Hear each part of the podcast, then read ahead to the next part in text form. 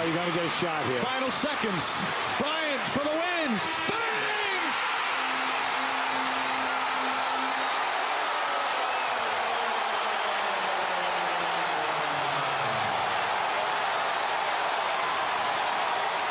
Yeah Épisode hors série, on fait comme les pros, on a des épisodes normaux et des épisodes hors série. Comment vas-tu mon beau gosse, mon Greg?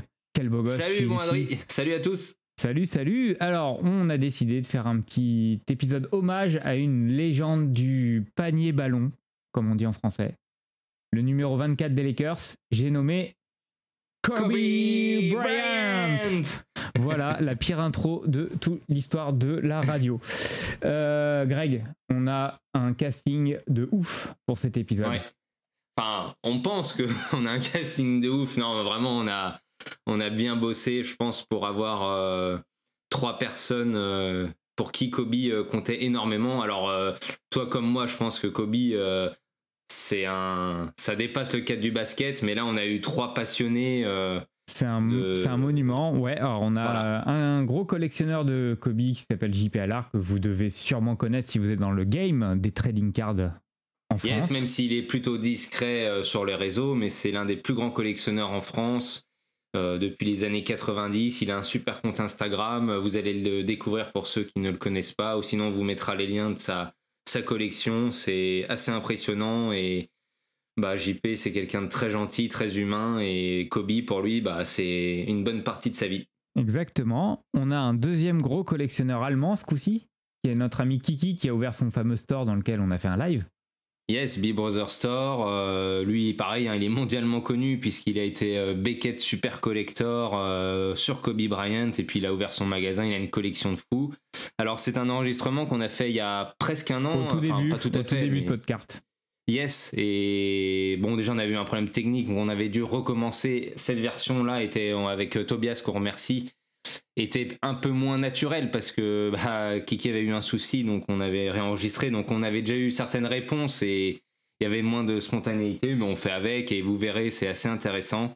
Très intéressant. Et pour finir, nous aurons une guest, une guest star que vous verrez euh, à la toute fin de l'épisode. On ne dit pas qui c'est. Voilà, bon, on dit pas qui c'est, mais on fera quand même un teasing le jour J avec euh, son nom, donc vous le saurez. euh, Ah, tu Quand teases même, quand même. Ah ouais, t'es un teaser, toi. Un teaser. Alors, teaser dans le sens faire un teasing, pas dans le sens euh, boire de l'alcool. Ah oui, oui, oui. On précise, le CSA ne venait pas. Non, euh, d'ailleurs, euh, c'est un épisode spécial Kobe. Euh, si on connaît quand même un peu l'athlète qu'il était, on sait très bien que c'était quelqu'un de très sérieux, qui ne sortait quasiment pas. Bah, c'était- euh, c'était- hygiène de vie Ouais, irréprochable. c'était un gros gros bosseur parce que bon, il, a- Yes. il avait du talent, mais c'était pas non plus naturellement le plus talentueux au tout début de sa carrière et il a bossé vraiment il a beaucoup beaucoup plus que certaines euh, stars. euh, c'est ça, une exigence incroyable et ça c'est aussi ça qui nous a plu. voilà. on doit euh, pour ce 26 janvier, bah voilà, c'est un Euh, épisode aussi un- hommage. Un hommage. Alors c'est vrai que moi, Kobe, j'ai toujours eu un peu de mal avec son son son, Son ego? Ouais, son ego. Moi, j'ai jamais trop aimé Mm. euh, le gars parce Ah, qu'il je- avait un gros gros melon, mais bon, Ouais. Faut, En fait, faut moi je pense que, que, le j'étais mec. comme toi avant. Ouais, mais alors, Et en fait, maintenant, euh, quand tu sais l'exigence dans le sport, par exemple, à tout niveau, et euh, moi je prends souvent le, le cas dans mon sport, et ben en fait, tu comprends aussi et l'exigence. Ouais, Donc ça, c'est. Mais non, mais là, mais moi, c'est en grandissant. Ah, il y a comme qui éternue à côté. C'est la, c'est la bonne franquette ici. hein. Euh, donc ouais, non, ce que je disais, c'est que bah, Kobe, euh, en fait, moi, c'est sur la longueur que j'ai appris, appris à l'aimer.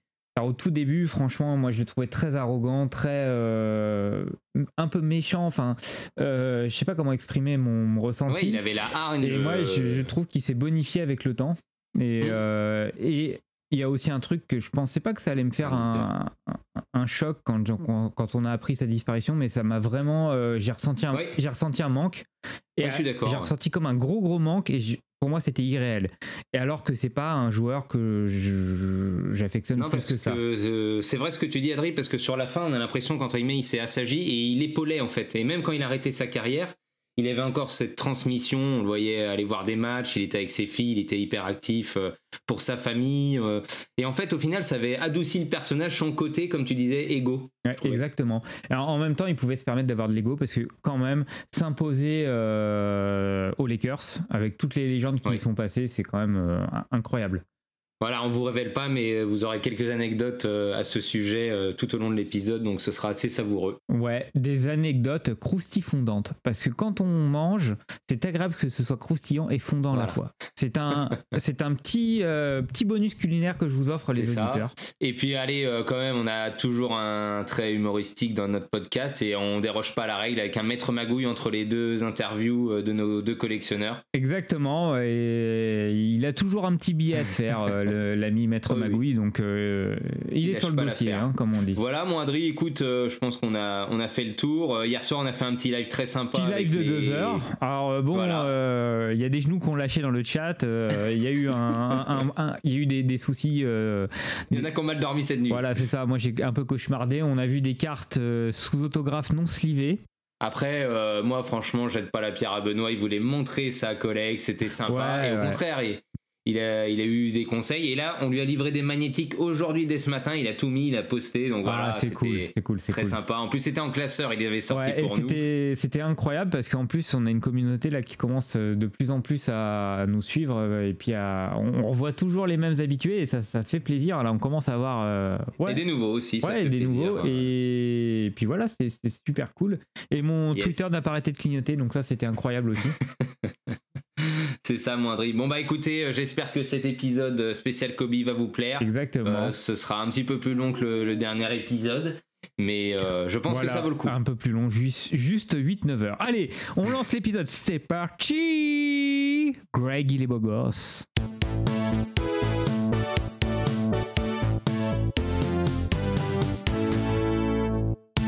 ça y est, nous sommes avec euh, JP, donc euh, notre euh, invité pour euh, l'épisode spécial Kobe.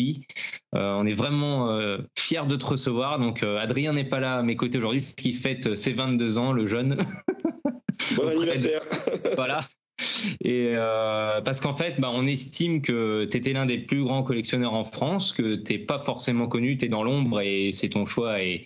Mais nous, on voulait avoir cette euh, petite part d'exclus avec toi et tu as accepté, donc c'est vraiment un, honneur. Et sachant qu'on faisait un épisode spécial Kobe, on a pensé vraiment à toi. Mais avant de rentrer dans le vif du sujet, de parler de Kobe, des cartes et puis euh, tout son univers autour, on voulait déjà que tu te présentes un petit peu, comment toi tu te définis et savoir comment es venu au basket et aux cartes. Alors déjà, euh, ben, moi c'est Jean-Paul, donc euh, connu sous, euh, sous le pseudo de JP par la plupart des membres de, ce milieu-là de, cartes. Et donc j'ai 51 ans et j'ai découvert le, monde des cartes par, le biais du basket, quoi. Parce qu'au départ j'étais vraiment impratiquant. Et j'ai vu arriver la NBA comme tout le monde ici en France à la fin des années 80. Milieu, fin des années 80, on commençait à en parler. Il y avait quelques magazines, il y avait Canal. euh, et voilà, donc ça a commencé comme ça. Et euh, en étant abonné à un magazine de basket, qui était Sport Action ou un truc comme ça, j'avais reçu mes premières, euh, une première boîte de cartes. Et c'est là que je suis tombé dedans. Mais sans plus au départ, quoi, parce que j'aimais bien, bien l'objet. Mais c'est resté sur mon, sur mon étagère pendant un moment, quoi. Et je me suis pas trop. Enfin, j'aimais bien l'objet, mais sans plus, quoi, tu vois. Yes. Et, et c'est après que qui, qui est arrivé les, toutes les cartes françaises et tout, et c'est là que je commençais à, à m'y intéresser. Et après, euh, bien sûr, euh, quand je suis retourné aux États-Unis, parce que comme tu sais, j'ai des origines euh, américaines, c'est là où c'est que vraiment je suis rentré dans le truc et voilà, après ça, ça a accéléré. Et, et puis après, ça a accéléré ici aussi en France, et voilà. Ouais, donc tu dis donc euh, origine américaine, donc côté du Texas, c'est ça? C'est ça, j'ai mon grand-père qui était américain. Super. Et alors les cartes, euh, donc toi tu découvres le- donc as ton le côté basket, le sport. Tu parles de sport action et c'est vrai que tu m'en avais déjà parlé. Et aux États-Unis, tu avais déjà vu des choses autour des cartes ou c'est d'abord quand même en France que tu as découvert euh, l'objet Non, non, non, c'est vraiment, c'est vraiment en France que j'ai, que j'ai, comme je t'ai dit, c'est en, en m'abonnant à ce magazine que j'avais reçu ces cartes. D'accord. Avant ça, je m'étais pas du tout intéressé, tu vois. C'était vraiment, j'étais vraiment dans la pratique du sport euh, avant tout, quoi. Yes. Et après, il faut se rappeler qu'à l'époque, on n'avait vraiment pas, vu de France, quoi, on n'avait vraiment pas d'image de la NBA. C'était très, très rare. Euh, Même à l'époque, quand Canal a commencé, c'était un, un petit résumé de 55 minutes, il me semble, sur un match par semaine. C'était vraiment pas. Donc, c'était à l'époque, on s'enregistrait les cassettes. euh, Les cassettes, elles tournaient, tu vois. Parce que pas tout le monde avait Canal. C'est ça. Euh, C'était un La fameuse passoire. Voilà. Yes. Et alors, tu étais du côté de Marseille, tu m'avais parlé d'un magasin euh, Magic euh, Universe, c'est ça? Ouais, Magic Universe, mais c'est arrivé beaucoup plus tard, là. Déjà, c'était déjà des euh, milieu des années 90, tu vois. D'accord. Oui, donc ça se de-. Après, c'était un magasin, c'était un magasin qui faisait un peu tous les comics, un peu, euh, tu vois, c'était, ils vendaient des cartes de basket parmi tant d'autres choses, tu vois. Il était obligé un petit peu de varier, comme faisait dans certains magasins euh, parisiens. Ouais, Et déjà, c'était dur de vivre comme ça. oui, voilà. Et apparemment, il est revenu là. Il est sur euh, un des gérants est revenu euh, qui a ouvert Magic Collector. D'accord, je suis pas du tout au courant, là. Je t'avoue que je suis sorti carrément du, euh, du cercle de, Yes. Bah, on y, on y reviendra, mais il a une boutique en fait, euh, si j'ai bien compris, hein, euh, ça c'est moi qui l'avance, mais si j'ai bien compris, à côté du Vélodrome, il y a comme un... oui. Centre euh, commercial. Et en fait, il a ouvert Magic Collector et il vend des cartes. Et euh, je crois que c'est un ancien des gérants de, de cette boutique. Possible. Yes. Donc voilà, et on le suit un peu sur les réseaux, on lui redemandera, mais je, je crois. Donc c'est, je tenais, c'était pour la petite anecdote euh, Ok. que je vais en parler. Et alors donc tu disais euh, années 90, donc euh, là pareil, tu fais quelques allers-retours aux États-Unis et là tu, la NBA prend prend un une ampleur incroyable en France parce qu'il y a l'effet de Jordan. T'as suivi ça? T'étais, t'avais une équipe particulière ou? Euh, au, au départ, on s'est pris la gifle. euh, moi- moi, comme je te dis, au départ, c'est Canal, quoi. C'est tous ces matchs qu'on suivait, qu'on regardait, des, enfin, on usait les cassettes hein, à force de les regarder. C'était vraiment, à l'époque, c'était, euh, en tant que basketteur, c'était vraiment un autre monde, c'était des extraterrestres. Et c'est d'ailleurs ce que tu veux, tu, ce que tu peux voir quand tu vois les, les matchs de, de la Dream Team en 92, où tu as les, les gars qui regardent les matchs et qui prennent des photos, quoi. Je veux dire, c'est, tu imagines que c'est des, prof, des professionnels et ils prenaient euh, la Dream Team, ils les prenaient en photo, quoi. Alors Ouais, qu'ils c'est étaient euh, censés jouer contre eux. C'était complètement, euh, c'est fou, quoi. Et quand, quand, quand il y a eu ce truc de Dream Team, c'est là où c'est que vraiment ça a explosé au niveau euh, mondial, quoi. C'est, ça a été euh, énorme. Et nous, bien sûr, avec le, moi, quand je suis retourné après vraiment tomber dedans, tu vois, comme ça, aux États-Unis, c'était, tu avais des, des boutiques de, de cartes dans chaque centre commercial, dans chaque petite ville. Tu avais, avais tout le temps, tu avais un, un magasin de cartes. Donc moi, à l'époque, euh, je regardais dans les pages jaunes. Je feuilletais les pages jaunes parce que tu avais encore des cabines téléphoniques à l'époque. Donc du coup, j'arrivais dans une ville au hasard, une petite ville. J'ouvrais les cartes téléphoniques, j'allais dans les, euh, dans les pages jaunes euh, chercher euh, euh, Sport Collectibles et tu vois. Et je trouvais le, le- la boutique du coin et j'allais voir. Mais c'était hallucinant ce que j'avais avait par rapport à ce que nous, euh, Oui. nous on avait trois cartes françaises qui se couraient après, tu vois. Et là-bas, c'était euh, bien sûr, tu avais des, des stands déjà extraordinaires avec. euh, Il n'y avait pas encore tous ces mémorabilia comme il y a maintenant, hein, tu vois. Mais Ça. tu avais des superbes inserts, tu avais des trucs que tu voyais pas, quoi. Ouais. Et qui, à l'époque, c'était un coup, mais quand tu vois maintenant ce que ça coûte, Alors- on se dit, on aurait dû tout acheter. c'est ça. Ah ouais, Ah, c'est- un autre monde. d'accord. Et alors, est-ce que tu t'es pris du, d'une équipe tout de suite, parce qu'on va parler de Kobe, donc est-ce que tout de suite aller vers les Lakers ou c'est quelque chose qui s'est construit au fur et à mesure? Alors les Lakers, euh, c'est l'équipe, si tu veux, qui m'avait le plus euh, enthousiasmé au départ. D'accord Ben, parce que c'était non seulement ça gagnait, mais ça avait, il y avait un certain style de jeu euh, que j'adorais. Quoi. Avais le- le- les contre-attaques à tout va. euh, c'était vraiment le, le basket champagne et ça, ça, ça, ça, ça faisait, en tant que basketteur, ça faisait vraiment rêver. Quoi. Tu te disais, ouais, voilà, c'est le jeu qui doit être pratiqué comme ça. Quoi. D'accord. Donc au départ, c'était les Lakers. Et puis après, quand j'ai commencé les cartes, ça a été, euh, je prenais un peu de tout, tu vois. Je j'avais pas, j'avais pas en fait une, j'avais pas développé une manière de collectionner. Et je pense qu'on était beaucoup dans ce cas-là où on avait, il n'y avait pas encore ce truc de, de, de, de collectionner un joueur ou de collectionner même un set. Où, en fait, on prenait toutes les cartes qu'on aimait bien et on gardait un peu tout, quoi. D'accord. Donc je suis resté un petit peu comme ça jusqu'au moment où c'est qu'il est arrivé un certain Peña Hardaway Mhm. qui était un peu la, sym- la symbiose entre Michael Jordan et Magic Johnson. Tu vois. Donc euh, ça a été le premier joueur où je me suis dit, tiens, celui-là, il a quelque chose. euh, Donc je me suis mis un peu à collectionner euh, Peña Hardaway Ok. sur quelques années, mais bon, à un rythme qui était bien sûr euh, beaucoup, beaucoup plus lent de, enfin, que tu peux, de ce que tu peux avoir maintenant avec Internet, hein, parce que l'accès aux cartes, euh, c'était... euh, Envoyer des courriers, euh. Et voilà, c'était co-échange de courriers. Tu m'envoies ta liste manuscrite de, des cartes que tu as, moi je t'envoie la mienne. Donc, il y a un échange, il pouvait prendre un mois, tu vois. C'est ça. Et bon, c'était comme ça à l'époque. Oui. Et, et, euh, et j'ai continué euh, Peignard Daway euh, sur quelques années, jusqu'au moment où arrive euh, Kobe Bryant. D'accord. Et Kobe Bryant, ça a commencé, en fait, j'ai tiré sa carte euh, Rookie Finest dans un paquet de, de Finest, tu vois. Top. Donc à l'époque, c'était Finest, au moment où c'est sorti, c'était la rookie à avoir. Parce que l'année d'avant, tu avais eu Kevin Garnett, Yes. et Kevin Garnett, c'était euh, la carte repère à l'époque, c'était la Finest Rookie. Tu vois, il n'y avait pas encore les Top Scrum parce que les Top Scrum c'est un peu particulier. C'est un produit qui avait été développé pour pour être vendu euh, dans les supermarchés. Mais quand ils se sont rendus, quand tout le monde s'est rendu compte qu'en fait c'était limité, c'est là où c'est que c'est devenu euh, ce que c'est devenu. Hmm. Parce qu'au départ, personne n'avait. C'était un produit qui était qui était euh, qui était pas qui était pas fait pour euh, pour avoir cette euh, cette aura là, tu vois. C'est ça, ouais. Il y avait pas un truc qui était fait pour, euh, pour les magasins, c'est genre Target, euh, Walmart. Ouais. Donc, euh, quand j'avais tiré ce Kobe, je me suis dit, ouais, ce, ce, ce petit jeune, là, parce qu'il avait 18 ans à l'époque. Hein. Ah oui, oui. Bon, déjà, la carte était très belle, parce que ça, ça fait une spooky, euh, la photo, elle déchire. Et euh, donc, je me, suis, je, je me suis dit, ouais, je vais regarder un peu ce qu'il donne. Et voilà, quoi. C'est là que je me suis- commencé à m'intéresser à lui. D'accord. Et très vite, je me suis dit, ouais, euh, il a quelque chose.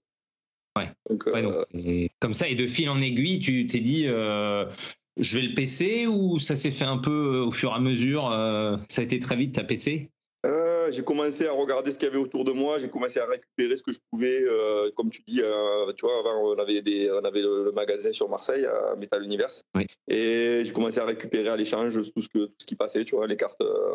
Même euh, moins, euh, moins UP que, que j'essayais de, de, de, de- de choper ce que je pouvais, tu vois. Et euh, j'ai retiré une deuxième fois la Finest. Ah ouais? La main heureuse. Là, j'étais aux États-Unis. Je me rappelle très bien, j'avais acheté dans- ça dans un Toys R Us. Ah. vendaient à l'époque des, des, des, des paquets de, de Finest. Oh là là C'est fou quand tu penses à ça. Ah ouais. C'est hallucinant. Et, euh, et j'avais tiré une deuxième fois cette finance. Là, je me suis dit, ouais, vraiment. euh, et c'est là que j'ai vraiment. Je me suis dit, allez, je me mets sur Kobe et, j'ai fait ça un peu plus sérieusement après, ça-. D'accord. Et alors, euh, en, en France, euh, souvent, bon, bah, en plus, c'était, comme tu disais, euh, beaucoup plus long pour faire des trades, pour. On est milieu des années 90, Internet, euh, là, pour la plupart, euh, bah voilà, hein, c'était pas tout de suite. Euh, Est-ce que tu as des collectionneurs en France qui faisaient un peu office de euh, chasseur de tête ou qui pouvaient te fournir plus facilement certaines cartes Tu arrivais à te fournir en ayant ciblé ta recherche? Ben, euh, essentiellement, les deux personnes avec qui euh, j'étais le plus en contact à l'époque, c'était euh, Rossel, qui est connu de tous, Yes. et qui avait déjà des- à l'époque des listes. Ah oui, hallucinantes. Et quand il t'envoyait sa liste, c'est rien que tu utilisais les, les cartes qu'il avait, tu rêvais, tu vois. Parce qu'à l'époque, tu n'avais pas les. C'est ce qu'on a du mal à imaginer aujourd'hui, c'est qu'on achetait le Beckett rien que pour voir les cartes, en fait. Parce qu'on n'avait pas accès au visuel. Donc tu, tu voyais des noms, tu avais des checklists, mais tu, tu te disais, ouais, cette carte doit être super belle, ou... mais tu n'avais aucun visuel. Donc euh, quand, quand tu voyais arriver le Beckett chaque, chaque mois, tu, tu te régalais rien que de re- regarder, les, de tourner les pages pour avoir ces, ces fameux visuels et avoir, savoir à quoi les, les cartes elles correspondaient. Ouais, c'est vrai. C'était un peu le comme c'est en fait de l'époque, Rossel. Ouais, c'est ça, ouais. Il y avait sûr aussi, c'était sûr. Mais bon, après, tu vois, par exemple, quelqu'un comme Laurent Marty, Oui. eh ben, c'est quelqu'un avec qui j'ai échangé depuis cette, cette, période-là, tu vois. Et qui est encore euh, Oui. dans le game, tu vois. C'est ça. Ouais, non, c'est génial. Et le. que j'avais eu, j'avais eu son nom sur, euh, sur un magazine de basket, tu vois. On mettait euh, nos coordonnées sur, euh, pour pouvoir échanger, tu vois. C'est, Alors c'est vrai que à l'époque on voulait que ça aille plus vite parce que c'était long, mais en fait aujourd'hui quand t'entends ça, c'est un côté charme, tu vois ce que je veux dire, du hobby. de- complètement. Ben, le, truc, le truc, en fait, qui est. Qui est euh, enfin, j'ai- qui va faire nostalgique un peu, c'est que en fait c'est tout ce côté, euh, tu rêves de la carte, tu sais pas à quoi elle ressemble, euh, tu, Tu l'attends. et chaque carte elle, elle compte. C'est ça. Alors qu'aujourd'hui, aujourd'hui et même, même Oui. au début des années 2000, quand euh, Internet s'est vraiment développé, tu as vite perdu ce côté-là. Le côté, euh, en fait, j'ai vu beaucoup de collectionneurs qui sont, qui sont brûlés les ailes avec ça, tu vois. Genre, ils ont accumulé énormément de cartes en très peu de temps, et puis à l'arrivée, euh, ils ont perdu le truc, tu vois. Ouais. Bah, c'est ce que que tu expliquais tout à l'heure. Tu, tu parlais d'être sorti entre guillemets un peu du hobby.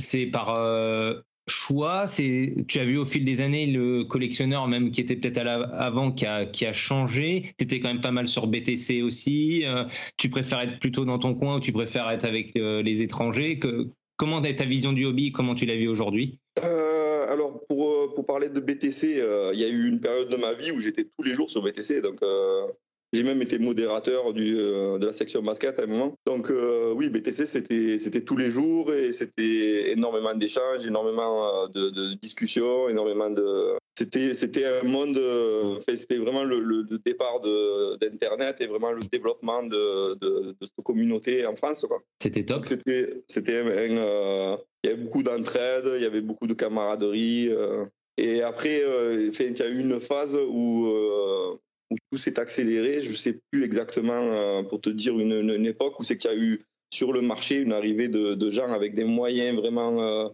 au-delà de, l'imaginable. Je pense que c'est fin, fin, des années 2000, 2008, 2009, là où c'est que tu as eu beaucoup de, gens, des Asiatiques qui sont arrivés avec énormément de moyens. Et c'est là que ça, ça, a vraiment basculé. Et après, mon, moi, j'ai commencé à sortir un petit peu de. Enfin, j'ai tenu, on va dire, jusqu'à dire 2012, 2013, où j'étais vraiment. Je suis resté euh, dans, le, dans le truc avec. J'étais en étant présent sur tous les forums, euh, soit américains, australiens, euh, yes. allemands. Mais après, j'ai décroché. quoi. J'ai réussi à tenir avec le, ma collection de, James Worthy parce que quand, quand, je te disais, allez, quand j'ai commencé, on n'avait pas de méthode de, de collection. Après, moi, je suis devenu euh, vraiment quelqu'un qui, suis, qui me suis focalisé sur le avoir tout sur un joueur. Donc, tu as fait le choix de partir sur Worthy parce que, euh, si je me trompe pas, je me souviens. Kobe, quelque part, tu vois. Kobe, c'était devenu, euh, tu vois, tous les Asiatiques et tout, tout le monde prenait du Kobe. Je veux dire, c'était devenu. Tu peux plus Donc, en fait, j'ai commencé Worcy, c'était pas par rapport à ça, j'ai commencé Worcy parce qu'il me manquait, j'avais l'impression qu'au niveau de l'histoire de la carte, il me manquait toute une période qui avait fait, qui avait été le moment où c'est que j'avais découvert euh, la NBA. D'accord. Donc toutes ces cartes de, de, cette période des années 80, un peu rétro et tout, j'ai adoré. Puis le look des joueurs de l'époque, donc Worcy avec les lunettes et tout, c'était vraiment, c'était emblématique de, de ce que nous on aimait, tu vois. Mm. Et c'est cette, cette, manière de jouer avec ce, ce, ce look et tout. Et Worthy, c'était vraiment le joueur que, qui, qui, me faisait kiffer quand je regardais les Lakers. Tu vois, c'était souvent le mec qui finissait les actions après les belles passes de Magic. Et puis voilà, quoi. donc c'est le, pour moi, c'était la, la, parfaite combinaison. C'était d'avoir de, de, ce, cette historique des, des cartes à cette période-là et d'avoir un joueur qui m'avait fait kiffer au départ. Au départ, de vraiment, quand, quand j'ai commencé à. Parce que au départ, il y avait tout le monde qui aimait Jordan, tu vois. Oui, bah oui, oui.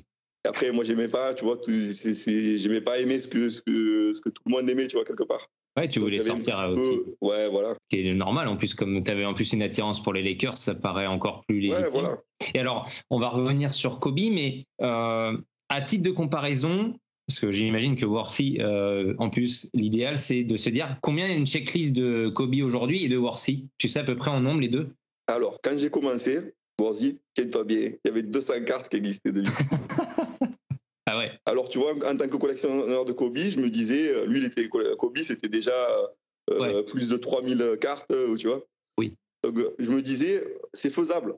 Et en plus, il avait arrêté de signer. D'accord. Donc, il avait, il avait arrêté de signer, il avait signé que très peu de cartes. Donc, du coup, quand j'ai commencé, ça, a été, ça a été génial. Quoi. Je, suis arrivé à 90% de la checklist.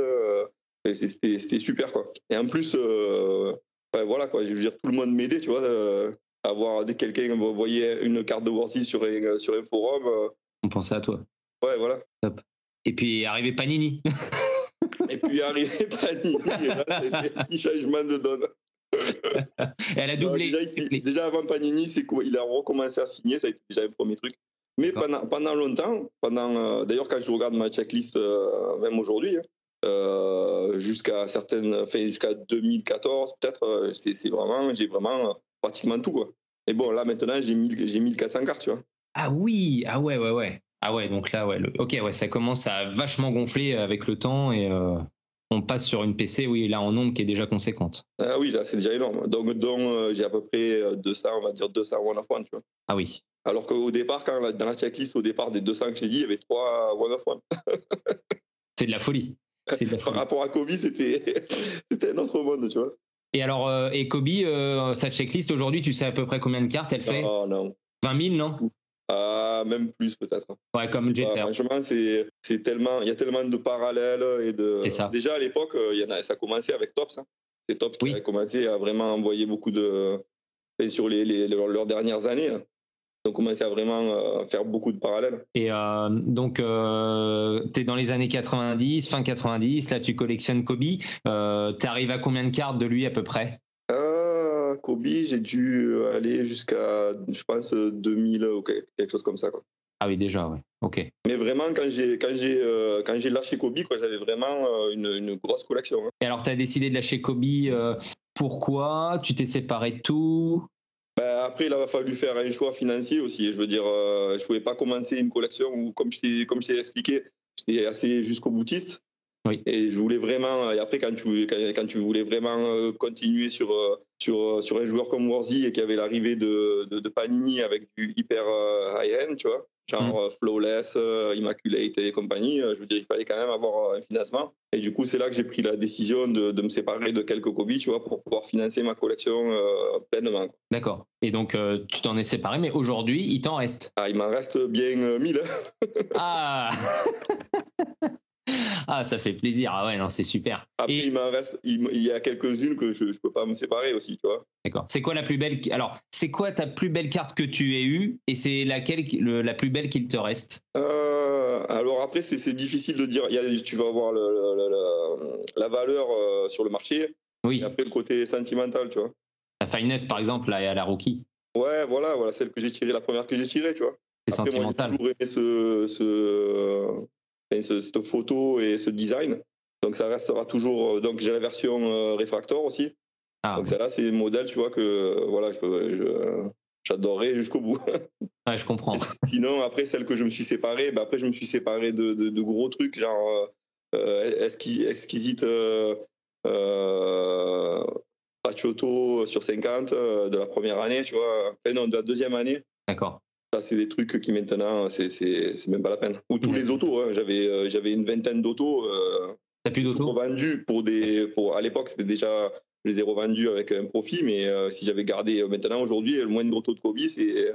Ah oui. J'avais des autos limitées à 24 exemplaires, j'avais des, des buybacks, des, des trucs vraiment sympas. Quoi. Ah, ah non, tu avais du lourd, hein. c'est clair que c'est, c'est quelque chose d'important. Par contre, tu as aussi développé autour une collection euh, d'objets, figurines, euh, tout ça Et j'ai toujours adoré ça.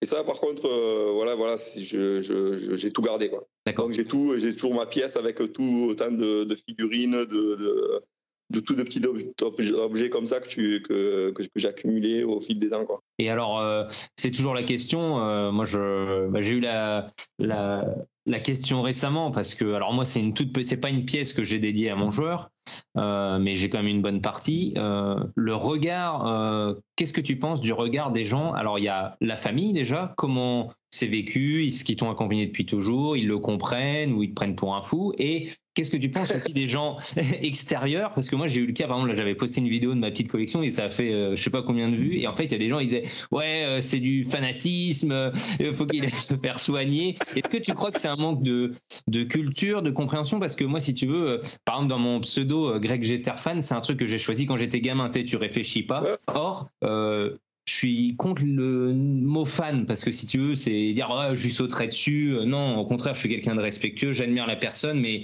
j'en fais pas euh, quelqu'un d'idéal. Tu vois, il y a des gens, personne n'est parfait. Mais si tu veux, euh, en France ou même dans, même aux États-Unis, parce qu'il des gars, il disait ça. Il y en a, ils comprennent pas ça. quelle est notre démarche Comment tu vois ça? Alors déjà, par rapport, tu as parlé des réactions de l'entourage, de la famille. Alors déjà, moi, je suis quelqu'un de passionné, donc je pense que tout le monde le sait autour de moi. Et si tu veux, ils sont pas du tout étonnés de, de, ma pièce. Quoi. Ils sont, euh, même, il y a des gens qui... Moi, après, je suis passionné aussi de musique. J'ai fait de, la musique. J'ai eu... J'étais dans un groupe de rock pendant des années, etc. Et si tu veux, euh, dans cette pièce, il y a des gens qui ont vraiment rien à voir avec, avec ce, monde-là et qui sont rentrés. Et par contre, j'ai eu l'unanimité. Je veux dire, il n'y a jamais personne qui m'a dit euh, c'est too much, c'est de la folie, c'est non, non, c'était toujours le contraire. Ça a été ouais, trop bien d'aller au bout de ta passion. Euh. Oui, il y a des gens aussi, beaucoup même en fait, globalement, mais c'est, comme tu dis, c'est toujours euh, aussi de délicat d'autres personnes ou mais comme tu dis euh, en plus c'est des gens qui te connaissent et qui t'apprécient donc ils comprennent ta démarche et ça c'est vrai que je, je l'ai vécu bah, après moi si tu veux le côté fan je l'assume complètement D'accord. Et après, je suis, comme, comme tu as dit, je suis quelqu'un de très respectueux, donc euh, je ne serais pas quelqu'un à aller euh, embêter quelqu'un pour lui demander un autographe, euh, tu vois. Voilà. Oui, en fait, c'est le, c'est le mot, parce qu'il y a un gars, il disait fan, mais il a repris le, le, la typologie du mot et qui dit fanatique. Et ce, oui, oui. C'est trop en fait euh, poussé par rapport à, et je pense que notre démarche elle est pas comme ça c'est on est par exemple si je disais moi c'est le joueur qui m'a fait rêver qui m'a fait lever la nuit euh, qui m'a fait aimer le, le, baseball les Yankees et quand il a et ça je voudrais en parler avec toi les valeurs qui vont avec c'est ça qui, qui, est important voilà et en plus euh, tu vois moi depuis 2014 qu'il a arrêté sa carrière j'ai un, j'ai un petit manque. C'est plus la même saveur. Je me fais plaisir, j'aime mon équipe, mais en fait, je me suis dit, mais ouais, ce joueur-là, en fait, euh, je vais moins me lever peut-être la nuit, j'ai moins le petit truc. Je me suis dit, bah ouais, en fait, t'avais visé dans le mille, c'était lui. moi, moi, moi j'ai toujours, toujours ça par rapport à Kobe. C'est sûr que Kobe, ça va être dur de, de, le remplacer. Mais avant ça, j'ai eu ça avec euh, aussi Magic Johnson et avec euh, toute cette première génération que j'ai kiffé, tu vois. Je me hmm. dis, ouais, il va, il va jamais arriver quelqu'un pour. et puis, il y a toujours un autre qui, qui arrive à te, à te faire rêver à nouveau. Et puis après, moi, je suis attaché aussi, toi tu es attaché à une, franchise comme les Yankees qui est vachement, euh, qui, avait, qui a une, histoire très très riche. Mm. Moi, les Lakers, c'est pareil. Je veux dire, tu as une tradition, tu as une, une, philosophie de jeu euh, auquel j'adhère complètement et, euh, et, qui se transmet, même si à ce moment c'est un petit peu difficile pour nous. Il y a des périodes. Hein. ouais. Mais, mais voilà, quoi, c'est moi j'adore ce côté euh, tradition. Et j'aime bien quand il, y a, une franchise où c'est qu'il se passe euh, vraiment quelque chose de, génération en génération. Et Kobe, il avait ce côté-là aussi à, être vachement respectueux de, ce qui était passé avant lui. Et c'est toujours ce que j'ai toujours adoré, ce, côté de sa personnalité, c'est le côté euh, que je vais partager avec lui, c'est-à-dire que c'est un historien du jeu il a vraiment cette, connaissance de tout ce qui de tous les joueurs qui sont passés avant, avant eux. Et d'ailleurs, dans son jeu, ça se voyait parce que euh, il avait vraiment euh, euh, tous les moves de, de, de, plein de joueurs qui sont passés avant, que ce soit il y avait une vidéo sur, sur YouTube où tu peux retrouver justement tous les moves qu'il avait pris aux joueurs qu'il avait étudiés. Quoi. Et même, tu as un joueur style, un autre joueur que j'admirais beaucoup, c'était Hakim Olajuwon, qui avait fait un été, qui avait travaillé avec Obi, et qui disait que c'était vraiment le joueur, avec tous les joueurs parmi lesquels il avait travaillé, qui avait vraiment euh, euh, pris en, considération toute, sa palette technique et qui se, l'était approprié de manière euh, quasi identique. Quoi. Il était capable d'acquérir à chaque fois, entre guillemets, le, le meilleur du joueur et de se l'approprier. quoi. C'est ça. Et puis après, bah, je veux dire, quand, quand tu te dis oui, c'est un gars, parce que Hakim Olajuwon, il faut dire, il était sur la fin de sa carrière quand Kobe a commencé à devenir vraiment euh, un All-Star et compagnie. Mais euh, quand même, il avait ce respect parce qu'il savait ce que lui représentait et qu'il savait vraiment que c'était un joueur qui avait été à un moment donné euh, pratiquement l'égal de, Michael Jordan. Tu vois, mm. Hakim Olajuwon, c'était vraiment, c'est un joueur énorme. Et en plus, il avait une, une mentalité de la gagne qui était incroyable. Ah oui, ça aussi. Hein. Ça, c'est pareil. C'est un côté que tu ce Mamba mentality, comme on dit maintenant, c'est vraiment quelque chose qui a, qui a dépassé le, le, cadre du basket. Quoi. Ça va être euh, repris de, dans, tous les sports. Quoi. Ah. Comme tu as, quelque chose, tu vois, euh, comme la, la, passe, la passe aveugle de Magic Johnson. Ça a dépassé le cadre du basket. Tu as, as, déjà des gens qui font ça au foot, tu as des gens qui font ça au rugby. Tu vois, c'est euh, t'as des personnalités comme ça qui arrivent à dépasser le, cadre de leur sport et, qui sont plus rares. Quoi. Un, gars comme Kobe, c'est vraiment quelqu'un qui aura marqué euh, sa, génération. Quoi. Et le, il y a un truc, bah, quand je préparais l'interview et puis que je pensais à toi, tout ça, à ton univers, tu sais, il y a un truc que je me disais en rapport, euh, quand j'étais un bah, gamin, euh, tu te rappelles le 11 septembre, on se souvient tous où on était, ou comment on l'a appris, comment on a été choqué. Et si tu veux, quand il arrive des événements euh, assez importants qui peuvent nous toucher, et tu vois, la mort de Kobe, que ce soit des passionnés de basket, pas que de Kobe, ou toi de Kobe, une mort qui est violente et qui est soudaine et on s'y attend pas. moi, par exemple, je me souviens toujours quand je l'ai appris, bah, si tu veux, pareil, comme il dépassait le cadre du basket, ça, j'ai eu le moment de, oh, euh, tu sais, vraiment de, tu te souviens de ce moment-là, euh, ça a sans doute marqué aussi ta vie et comment euh, tu l'as retranscrit derrière? Est-ce que tu as une anecdote là-dessus suite à, cet événement tragique? Parce que bon, bah, faut en parler aussi. Hein, c'est c'est quelque bah, chose... Rien que là, le fait que tu m'en parles, ça me donne des frissons, tu vois, parce que je me dis, c'est vraiment, c'est encore présent tous les jours pour moi. C'est quelque chose qui, même je me regarde, je, la cérémonie par exemple euh, avec sa femme, avec tout fait, ce qui s'est passé au Staples Center, on l'a regardé avec ma fille et euh, on a pleuré tous les deux quoi. Ma fille, elle était autant euh, autant dedans, tu vois, que que, que, moi quoi. C'était vraiment c'était quelque chose qui nous a qui nous a marqué, mais je, je, me rappelle pas une autre, une autre personne que j'ai perdu, enfin que je connaissais pas, et qui m'a autant. Euh, et pourtant, j'en ai perdu parce que, comme je t'ai dit, je suis fan de musique et euh, des, gens comme Chris Cornell, tu vois, chanteur de Soundgarden ou, euh, ou Kurt Cobain ou des gars comme ça, tu vois, il y a eu quand même des, grosses pertes. Mais quelqu'un comme Kobe, c'était vraiment, j'avais l'impression de perdre quelqu'un de ma famille, quoi. Euh, Et en plus, j'avais ce parallèle-là parce que moi, j'ai une fille. Et, et tous les derniers temps, où c'est qu'il venait souvent voir les matchs et tout, il venait avec sa fille. Hmm. Et, et, et le, le rapport qu'il avait avec, euh, ce- avec, sa, avec sa fille, j'avais l'impression de me voir moi-même avec ma fille, tu vois. Parce que ma fille, elle, avait, elle, a, elle a baigné de toute jeune, elle a baigné dans ce- cet univers-là. Chaque fois qu'on allait aux États-Unis, c'était les matchs, c'était les. euh. J'ai une anecdote- à raconter à, à ce sujet-là, c'est que pendant, pendant très longtemps, ma fille croyait que Tony Parker était mon ami, tu vois.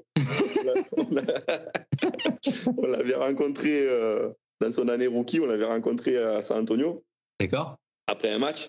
Donc on avait fait, euh, non, avant un match, et on avait fait des photos et, euh, et on avait discuté. Il, était- il avait été hyper sympa. Je crois que j'étais le premier Français qui a rencontré euh, de- depuis son arrivée à NBA. Quoi, c'était en décembre, je sais plus si c'était 2000 ou quelque chose. Ça, son année rookie en fait.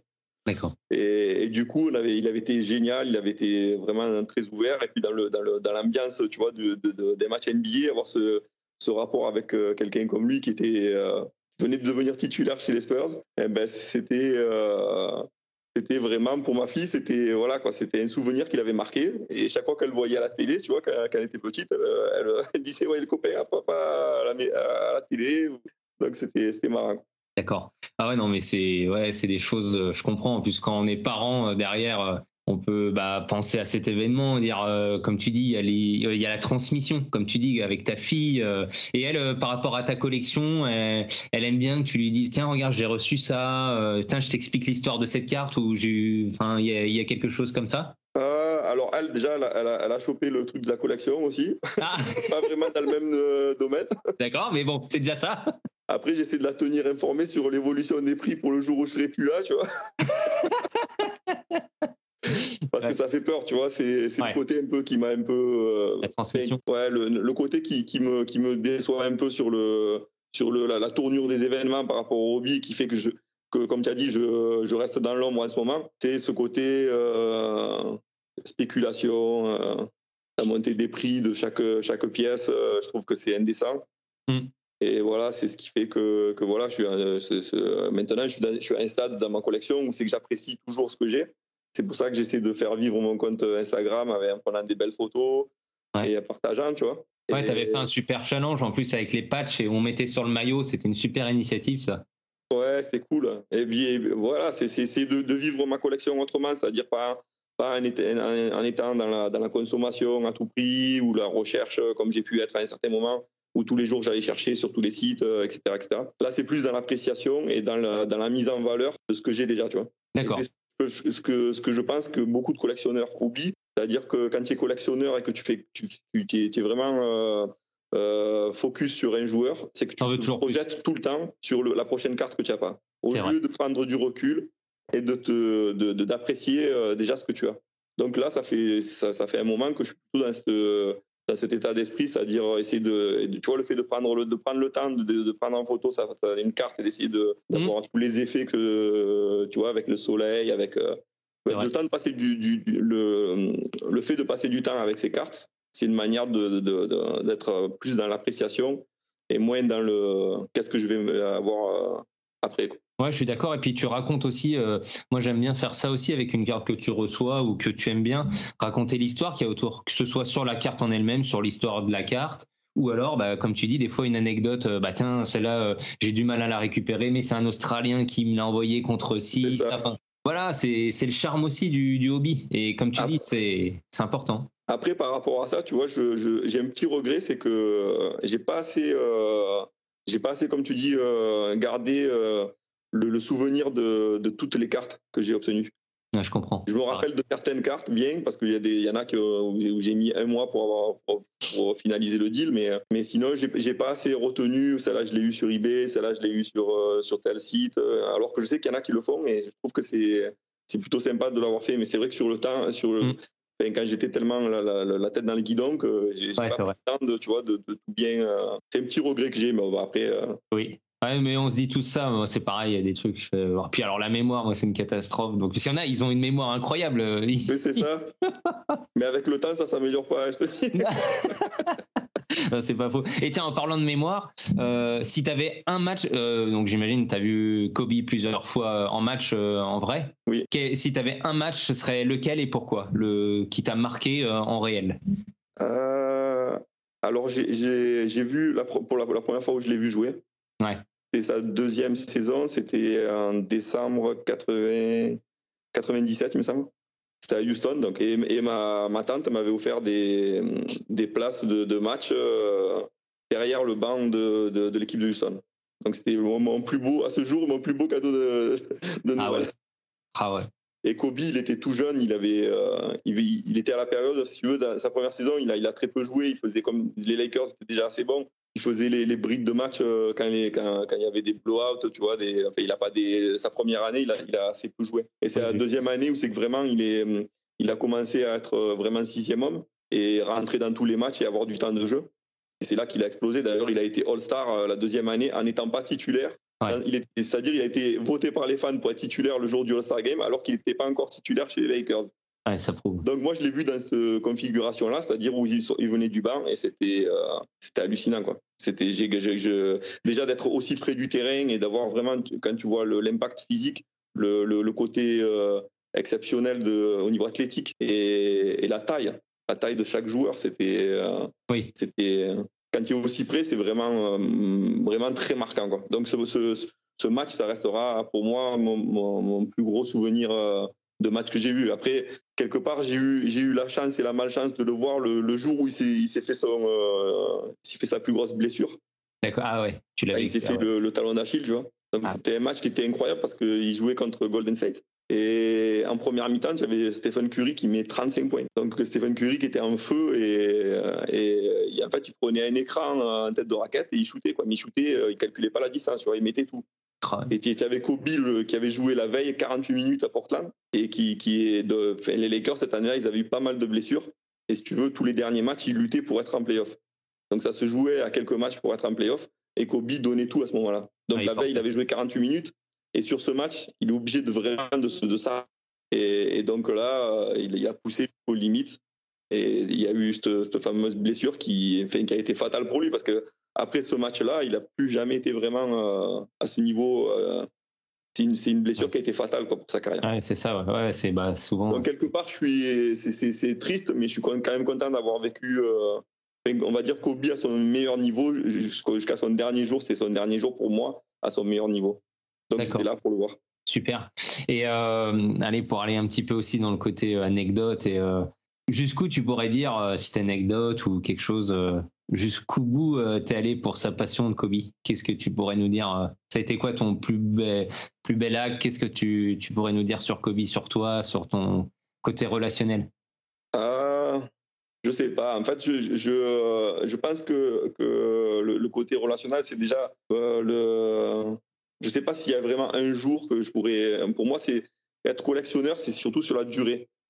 Et donc le côté euh, d'avoir été autant de temps sur des, sur, des, sur des forums de cartes, sur des, tu vois, le, le, côté euh, euh, d'aller jusqu'au bout d'une passion et d'y aller tous les jours. C'est ça le, truc. D'accord. Parce que comme je t'ai dit, j'ai vu tellement de collectionneurs qui sont qui, qui, sont brûlés en un an, deux ans, quoi. Mm. Et, pour avoir pour acquérir une, une, une grosse collection, euh, c'est pas une histoire de un an ou deux ans. Je veux dire, c'est il faut vraiment, à part si tu as des moyens, bien sûr, qui sont pas les miens des moyens illimités. Euh. mais après, je, trouve que c'est moins, moins beau parce que y a déjà un, budget euh, de folie. Quoi. Ils, ont, ils, ont cette facilité à acheter. Mm. Et à l'arrivée, je ne sais pas, même pas s'ils si, ils apprécient. Tu vois. Non, mais en fait, c'est exactement ce que tu disais. Je trouve c'est important d'aller voir ces albums, de les regarder, de dire déjà j'ai de la chance d'avoir ça parce qu'il y a des gens ils pourraient pas l'avoir. C'est clair. Et de se dire mais je suis pas là pour me comparer parce que oui, c'est sûr contre le marché asiatique ou certains Américains, euh, c'est sûr, j'aurais jamais, je peux pas me comparer, donc ça ne sert à rien. Et je trouve que c'est beau aussi dans les deux sens parce que des fois, je vois sur Instagram globalement, moi j'aime bien partager euh, les cartes des autres. Et des fois, c'est pas donnant donnant. Je recherche rien là-dessus. Mais il y en a d'autres, des très gros collectionneurs qui partagent tes cartes. Or, des fois, c'est pas un truc de fou pour lui, mais il apprécie aussi les autres et l'objet. Donc tu dis il y a un peu des deux et je trouve que c'est important parce que on oublie ça. C'est aussi euh, savoir apprécier la collection de l'autre sans l'envier et aussi regarder sa collection. Et ça c'est hyper important. Ça, euh, comme tu dis, euh, aujourd'hui avec les moyens de fou que certains ont eu, encore plus après le confinement où là c'est du délire. Il y a eu ça aussi. C'est vrai, ça a été encore pire. C'est, ça a été une deuxième, ouais. une deuxième vague de, de folie. Ça. N'avait pas été rien que dans le, dans le milieu des cartes. Hein, je pense c'est dans, dans, plein de domaines où je pense au au, basket euh, ou tu vois des, des, marchés comme ça qui ont complètement sont devenus ouais, les sneakers, les, tout ça. Ouais. Et euh, j'ai pensé à toi aussi parce que euh, bon bah The Last Dance, je l'ai regardé hein, forcément parce que moi Jordan aussi c'était quelqu'un avec qui j'ai grandi. Et tu as une grosse attente du reportage en août là sur sur Kobe? Ah ben c'est clair, on attend ça avec impatience. Là. ça va être quelque chose. Ah je pense. Après moi je, moi je, je, suis fan de, de, du joueur et je suis fan de la personnalité et en plus je pense que c'est quelqu'un qui, a, vraiment su évoluer avec le temps. Je pense qu'il a, eu ce côté, euh, il était déjà déterminé dès le départ, c'est ce qui a fait sa carrière. Ça, par contre, euh, il, a, eu cette maturité euh, très jeune de savoir qu'il fallait vraiment plus bosser que tout le monde. Mais après, la personne qu'il est devenu, surtout avec, comme je te disais tout à l'heure, le rapport avec, ses enfants, j'ai trouvé génial. Quand dans son bouquin, il explique où il s'est dit il faut que je sacrifie euh, quelque chose dans ma vie parce que je peux pas aller voir, je, je peux pas euh, ne pas aller chercher mes, mes, filles euh, à l'école et je peux pas non plus ne pas ne pas faire mes, mes, trois entraînements par jour. Donc il a dit j'ai pris la décision de sacrifier mon sommeil. Donc il, s'est dit voilà quoi, ben, je dormirai moins mais je pourrai quand même tout. Ah ouais, des années, il, il, il s'est tenu à ça quoi. Cette ah détermination, c'est incroyable. Bah, c'est à titre comparatif, c'est comme tu dis nous dans la durée, la passion et tout ce qu'on a mis. Et ben lui en fait c'est ça sa passion, c'était euh, être le meilleur dans son sport, mais être le meilleur papa, essayer de tout concilier et il l'a fait à fond euh, jusqu'au bout. Et comme tu jusqu'au dernier jour puisque c'était il était avec euh, enfin il était avec sa fille et des membres de l'équipe de sa fille. Ouais, c'est vrai. Ouais non ouais, non c'est ça fait comme tu dis un peu froid dans le dos là des fois quand on le dit. C'est clair. Voilà. Et allez, pour finir, euh, j'ai envie de dire, donc Kobe, on peut dire que tu l'as dans le cœur, mais aussi gravé sur la peau, non? Eh oui. donc tu t'es fait un, tatouage? Ouais, voilà, ouais. Ben, après, j'adore les tatouages et voilà, c'était la logique, euh, la logique absolue de...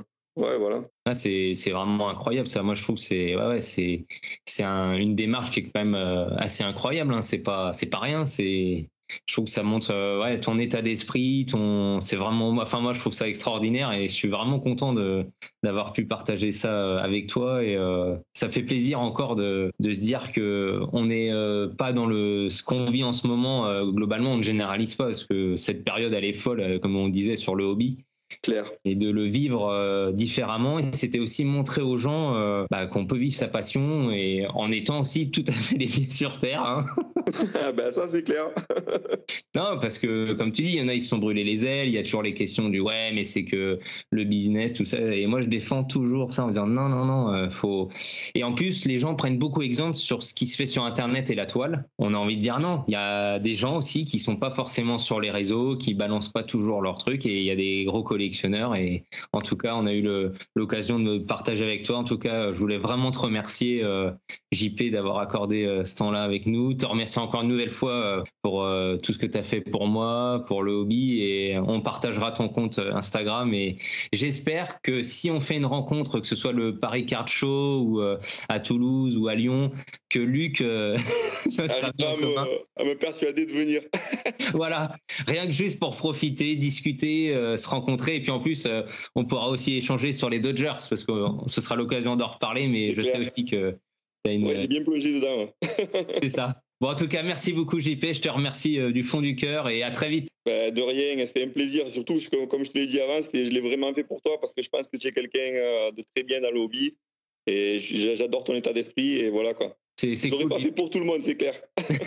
c'est pour ça on essaye à notre manière. Alors des fois c'est euh, sur le tour de l'humour et après quand on a des invités, on essaie de, tu vois, de varier, d'avoir de la qualité, de le, on fait la part des choses et on se prend pas la tête et on se prend pas pour d'autres personnes, mais au moins on insiste sur ça, c'est euh, le plaisir et bah ton discours, il y a rien à rajouter, c'était un, un plaisir et je pense que les auditeurs qui sont avec nous sont, sont quand même globalement d'accord avec ça. Eh ben, je te remercie. Ça marche. Merci beaucoup JP et à très vite. Ciao, ciao. Salut.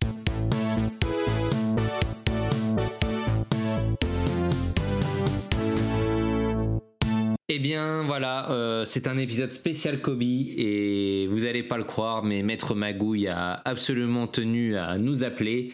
Et pour la première fois, il nous appelle du Japon. Euh, Maître Magouille, est-ce que vous m'entendez? Oui, je vous entends très très bien. Alors, c'est pas la première fois que, je vous- que j'appelle du Japon, hein, je vous signale. Ah non, c'est vrai, c'est vrai, vous étiez pour les sumo. Exactement, les sumo et puis mon restaurant de viande où je fais des viandes. euh, alors, Ah, alors je suis à Kobe, au Japon. Ah, ah bah oui, Bah, forcément. oui.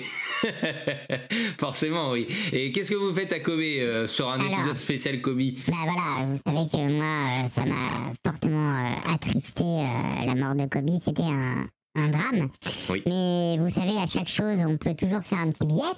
Et euh, je me suis dit, euh, je vais réunir euh, mes nombreuses passions, et notamment mes passions sportives. J'ai inventé un nouveau sport qui réunit mes trois sports préférés Le rodéo, non? le rodéo, le polo et le basketball.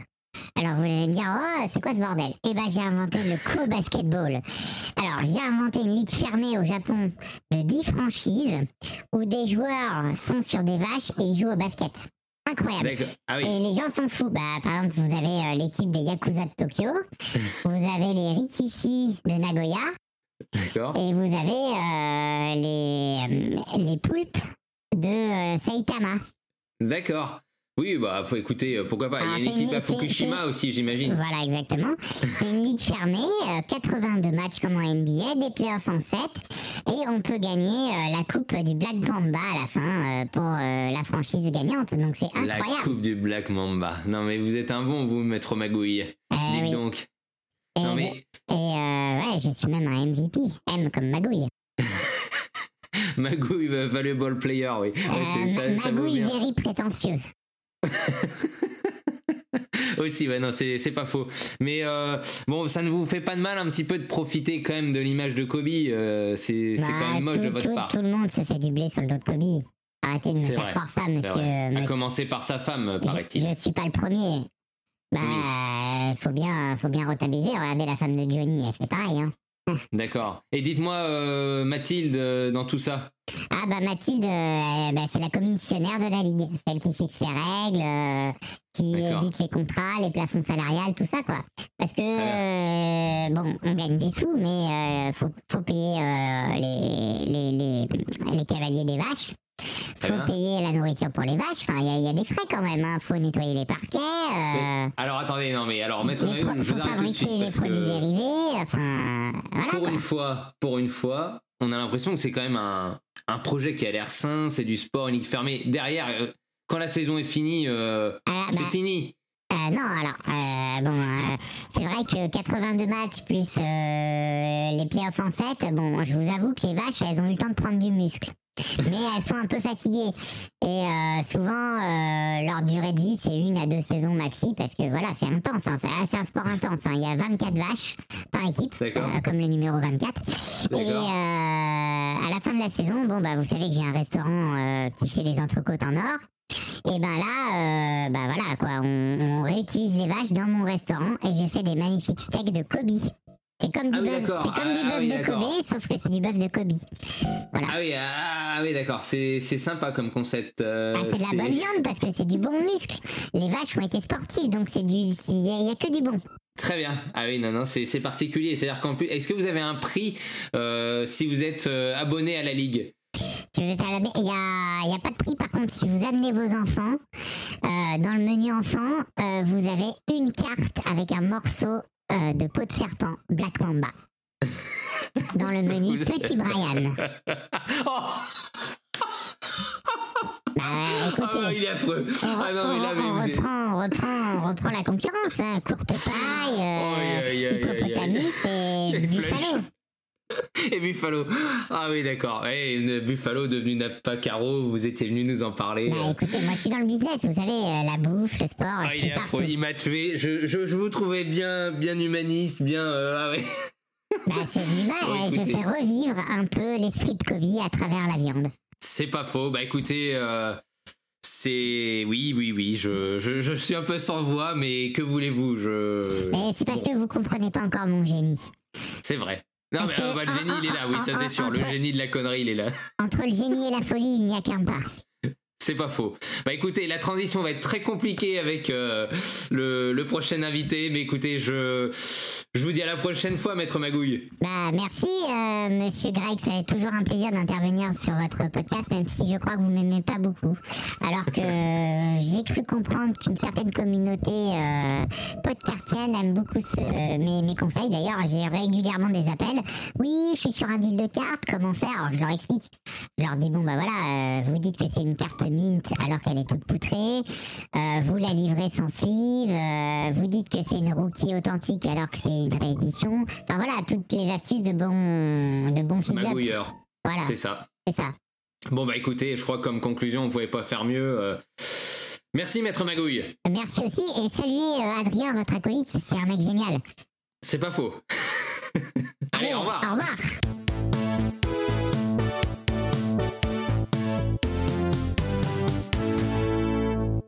Salut à tous, donc nous sommes dans le podcast, nous sommes avec euh, deux invités exceptionnels, dont Christian Beslis qui est très connu sous le pseudonyme de Kiki, et je suis aussi avec mon ami Tobias qui va nous aider et qui nous aide régulièrement dans ce podcast. Salut Tobias. Salut Greg. Salut Kiki. Salut Greg, salut Tobias. Ouais. Voilà. Donc, pour rien vous cacher, on en est à notre troisième prise. On a eu des petits soucis techniques, mais ça, c'est les aléas, c'est le côté amateur, mais ça donne aussi une bonne saveur à cet épisode. Donc, du coup, j'aimerais te demander, Tobias, pour que tu nous traduises, que Kiki se présente rapidement sur son âge, sa situation, qu'est-ce qu'il collectionne, et savoir qu'est-ce qui l'a amené sur le, les trading cards.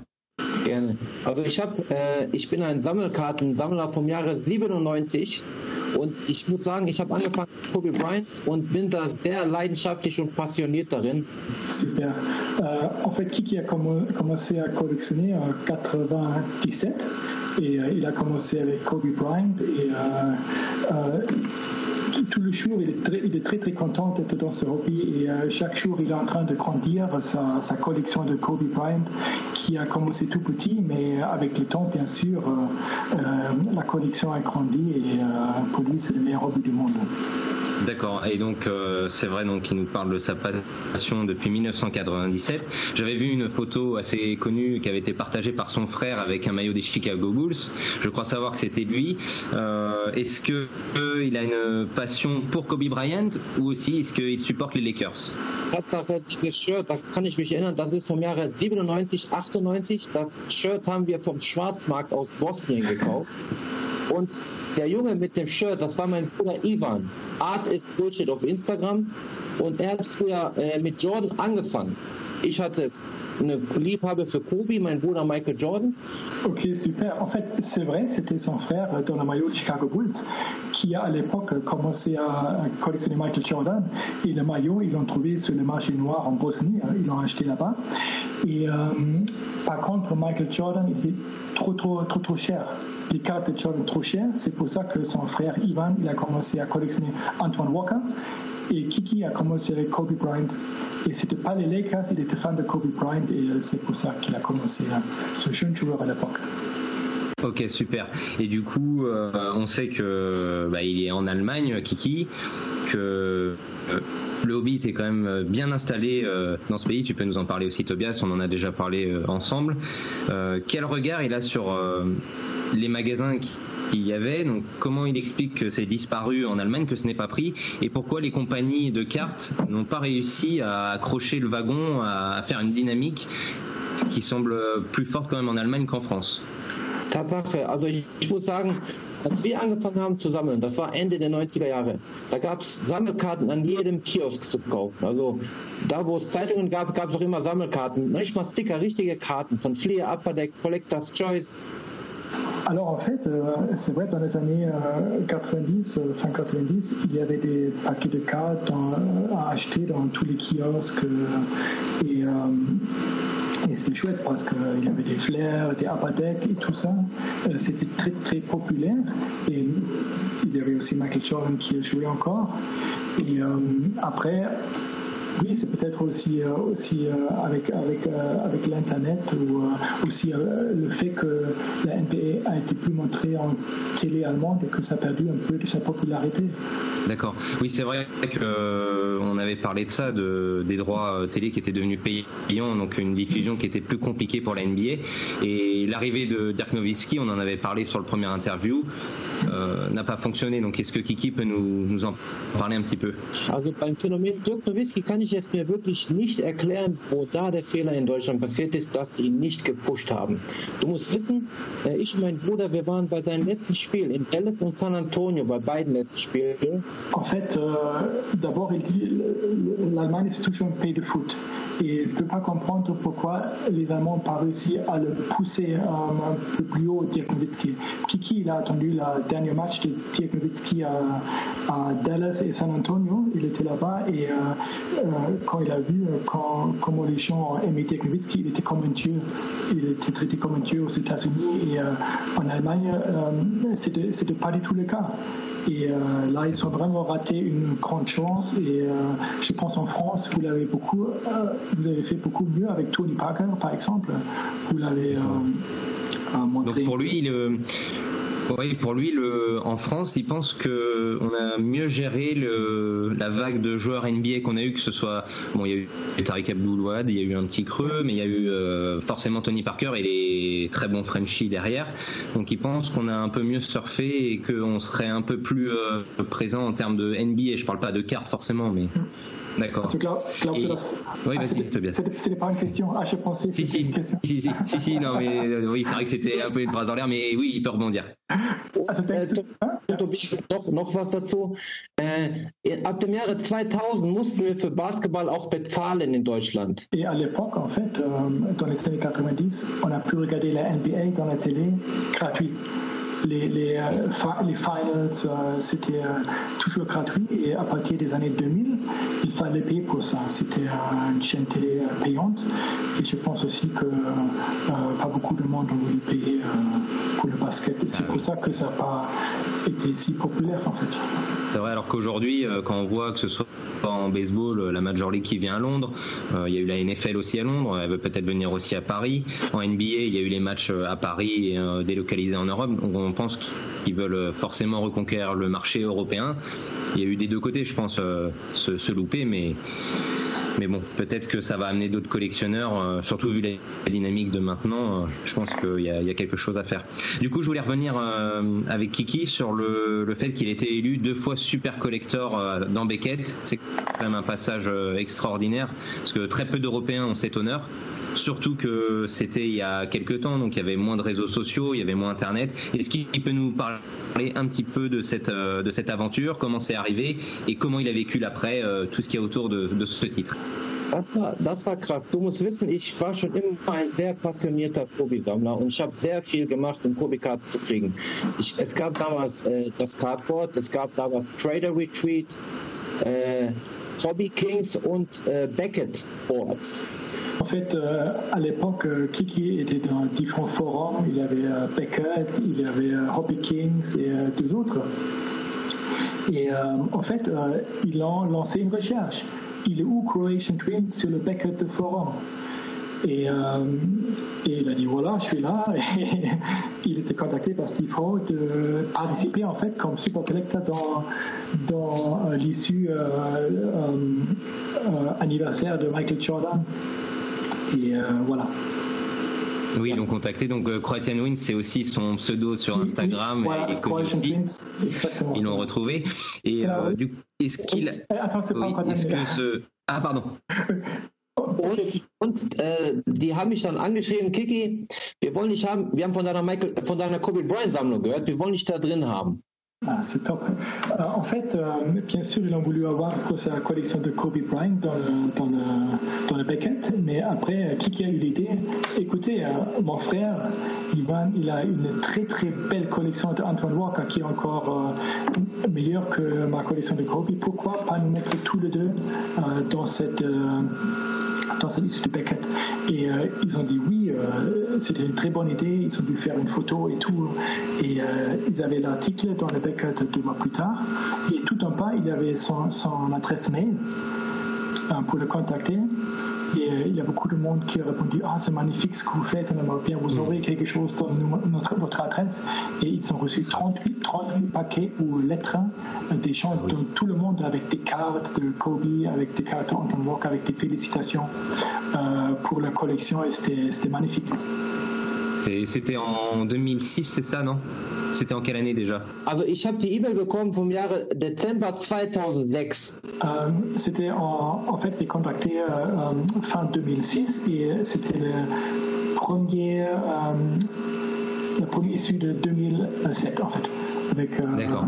Oui, euh, en fait, c'est quand même relativement euh, tôt euh, dans l'ère euh, même Internet, réseaux so- sociaux, un peu tout ce qu'il y a au niveau de la hype en ce moment. Et je trouve qu'il y a cet esprit incroyable de recevoir 38 paquets du monde entier. Et c'est un bel esprit, même si aujourd'hui il y a une autre dynamique. Donc ça reflète qu'il y, a- quand même quelque chose.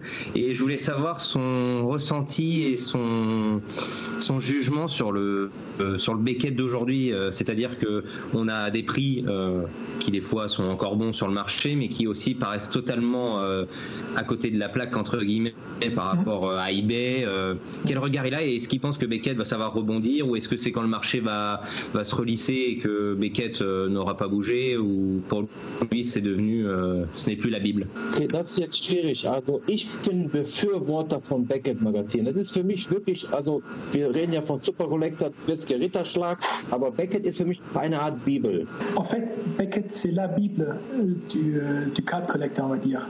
Euh, 90% de sa euh, connaissance ou de ses informations ou, euh, du monde des cartes, euh, on a tous et qui, qui aussi appris euh, euh, du Beckett, en fait.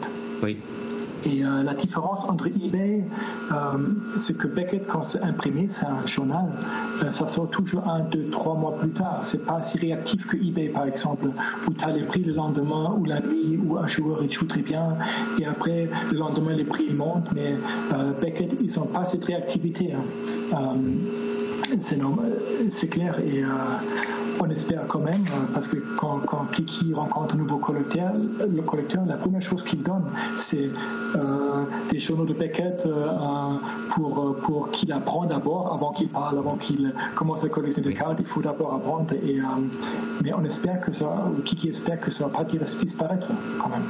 Parce que Oui, bien sûr. je trouve que ils, oui, voilà, ils sont peut-être des fois en dessous par rapport à la valeur du marché, mais ce qui est bien, comme tu, comme il expliquait, c'est que ça va lisser quand même une valeur d'une carte au lieu que des fois elle va partir à trois ou quatre fois le prix de Beckett, sauf que quelques jours après elle peut redescendre. Au moins, c'est la valeur euh, est plus lissée, c'est important. Du coup, euh, euh, non, je pense que c'est un, un bon état d'esprit. Et donc, dans la même lignée que le Beckett, qu'est-ce qu'il pense de la hype et de l'explosion, le, le boom du hobby en ce moment, et surtout en basket, parce parce que en, en baseball, en hockey, les prix des boîtes restent quand même relativement bon marché, même si ça reste cher. Et, et comment il explique ce boom en basket? Et pour lui, ses prévisions un petit peu dans l'avenir, est-ce que ça va rediminuer? Est-ce qu'on va revenir à quelque chose de plus normal? Also äh, es ist eine andere Art von Sammeln geworden. Heute wird vieles über diese Investmentschiene gemacht, weil die Karten sehr, sehr viel Wert haben. Es hat aber vor allem damit angefangen, dass äh, als Corona ausbrach oder die Pandemie, wir wir keinen Live-Sport mehr gehabt haben. Die Leute hatten keine Unterhaltungsmöglichkeiten mehr. Die konnten nicht ins Kino, nicht auf Konzerte gehen.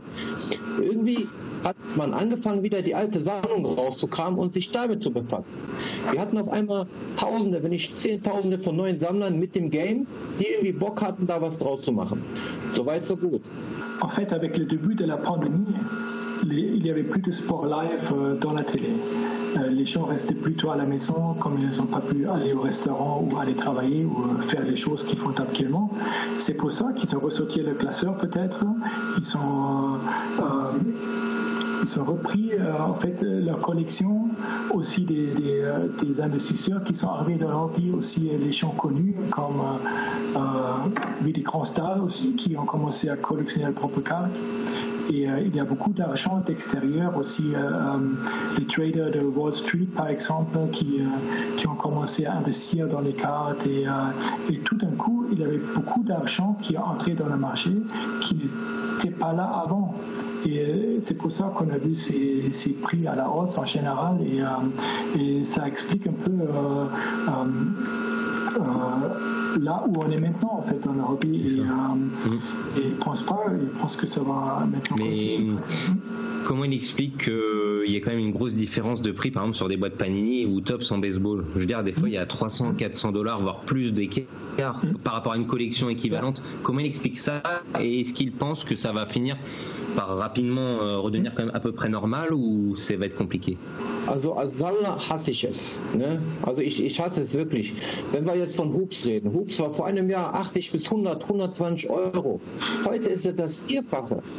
En fait, Kiki, il déteste ces prix, bien sûr, parce que, par exemple, une boîte de Hoops, il y a un an, il y a deux ans, c'était 80 dollars, c'était 100 dollars, oui. maintenant c'est 400 dollars.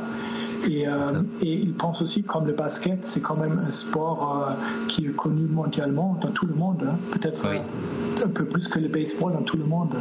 Euh, mm. Que aussi Panini ou les collectionneurs, tout le monde essaie de gratter un peu, de faire, euh, de, oui, cette, de faire, ça va toucher un public plus large. Voilà, plus large, et que maintenant ils essaient de monter les prix parce qu'ils savent exactement, il y a quelqu'un qui va, qui va en fait payer ces prix. Ouais, et, euh, et c'est pas bien pour les, pour les euh, jeunes collectionneurs, pour les enfants, parce que si tu peux même pas acheter un paquet de hoops euh, au kiosque ou dans un card shop, si ça c'est déjà trop cher, c'est pas très très bien pour le futur de notre hobby. Oui, je suis bien d'accord. Et eh ben, c'est vrai qu'on parle de popularité du, du basket, et c'est vrai quand j'y pense, il y a eu Michael Jordan dans les années 90 et après Kobe. Et en plus, donc, il y a eu euh, The Last Dance et malheureusement la mort de, Kobe. Euh, Est-ce que Kiki peut nous parler euh, déjà un petit peu de sa collection autour de lui? Comment il a vécu ces événements? Puisque The Last Dance, malgré que je trouvais que Jordan faisait un peu fatigué pour rester euh, euh, honnête, mais c'était heureux. Et au final, il y a eu donc ce Covid, donc ça fait un boom d'écart. Derrière, il y a la mort de Kobe, c'est un événement tragique, mais pareil, il y a eu une, explosion derrière ça. Comment il a vécu euh, ces, trois événements et qu'il nous parle un petit peu de sa collection et s'il a une, anecdote particulière liée avec Kobe? Also ganz ehrlich, wo Kobe gestorben ist, äh, ich weiß das noch, das war ein Sonntagabend, ich war auf meiner Couch, meine Cousine, die mit Basketball nichts zu tun hat, schreibt mir eine Nachricht, Kiki, äh, mit einem Bild, Kobe Helikopter died. Ich meine, was ist das denn? Ich, ich konnte mir nichts damit erklären. Ich mache Instagram auf und jedes Bild war ein Bild von Kobe, schwarz-weiß, Kobe tot, Helikopter. Ich meine, was ist das denn? Kurze Zeit später ruft mich äh, mein Bruder an, fragt, ob alles in Ordnung ist. Jeder hat es mitbekommen. Meine Freunde rufen mich alle an.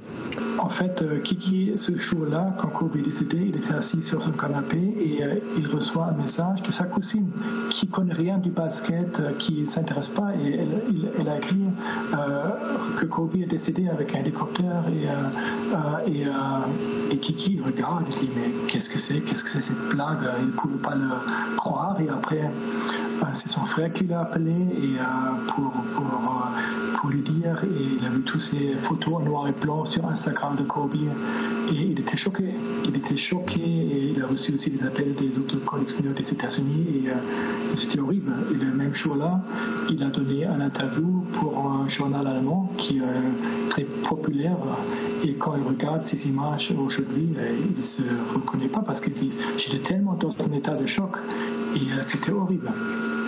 Euh, bien sûr, c'était euh, Kobe. Oui, ça, regarde, on... oui, Kobe, il, a, il, avait 17 ans, Kiki avait 12 ans. Euh, ils ont 5 ans de différence et il y a. ils sont, ouais, en fait, Kobe, il était toujours avec lui. En fait, dès le moment que Kobe oui. entre dans la ligue, il a, il a suivi Kobe. Il l'a accompagné Il a depuis le début. accompagné, voilà, exactement, comme- depuis le début. Et, euh, Mhm. dès le début, et euh, c'était. Oui, c'est c'est vrai qu'en plus nous quand on collectionne un joueur, quand je prends moi par exemple Derek Jeter euh, et j'ai, enfin, on peut pas se, se transposer parce que ça n'a- ça, ça n'est pas arrivé, mais je m'étais dit s'il était arrivé la même chose aux joueurs que je collectionne, pareil, les matchs, euh, c'était le premier match que je regardais, c'était le match des Yankees, c'était quand Derek Jeter jouait, il m'a accompagné pareil, c'est un, un bout quand même de, de notre vie, hein. faut, faut pas se le cacher, hein. ça fait partie de notre collection, mais c'est bien plus que ça. Et j'imagine que c'est particulier en plus de la façon dont, dont c'est arrivé, c'est violent, donc euh, c'est pas évident. Mais alors est-ce que on peut avoir un, un- quelque chose de plus positif lié avec Kobe et Kiki, euh, quelque chose je crois qu'il nous a parlé l'autre jour et qui vaut son son pesant d'or en anecdote, sa rencontre? Äh, ich muss noch kurz dazu sagen, Ok. wo Kobe gestorben ist, wo Kobe gestorben ist. Ähm, ich hatte ja einige Monate danach, wäre die Hall of Fame gewesen. En fait, euh, Kobe, quelques mois après son décès, normalement, il devrait aller dans la Hall of Fame, être élu dans Oui. Fame. Et c'est là où Kiki aura rencontré Kobe officiellement pour la première fois. Ah. il, aura, il aura eu l'occasion de lui parler et de poser des questions. Et, euh, et euh, bien sûr, c'était plus possible avec le décès de Kobe Bryant, mais euh, et, euh, et, ouais, c'est c'est très très triste. Ouais. Et, euh, non, oui, euh, d'accord. Donc c'était programmé et C'était programmé, malheureusement, ça voilà. aura pas lieu. Exactement. Mais là, il veut nous raconter euh, son histoire, son autre histoire avec Kobe Bryant. So, Kiki, Ja. dann erzähl uns mal. Okay.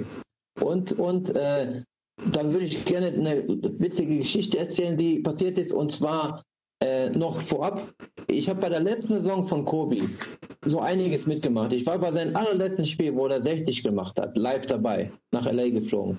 Ich war ein Jahr später dabei, wo seine Trikots aufgehängt worden sind. Ich bin kurz, äh, ich bin in zwei Monaten trotzdem in der Hall of Fame in USA, wenn die jetzige stattfindet. Und ich bin auch ein Jahr später da, wenn die Statue passiert. Ich bin überall dabei. Aber wir gehen jetzt wieder zurück zum Thema.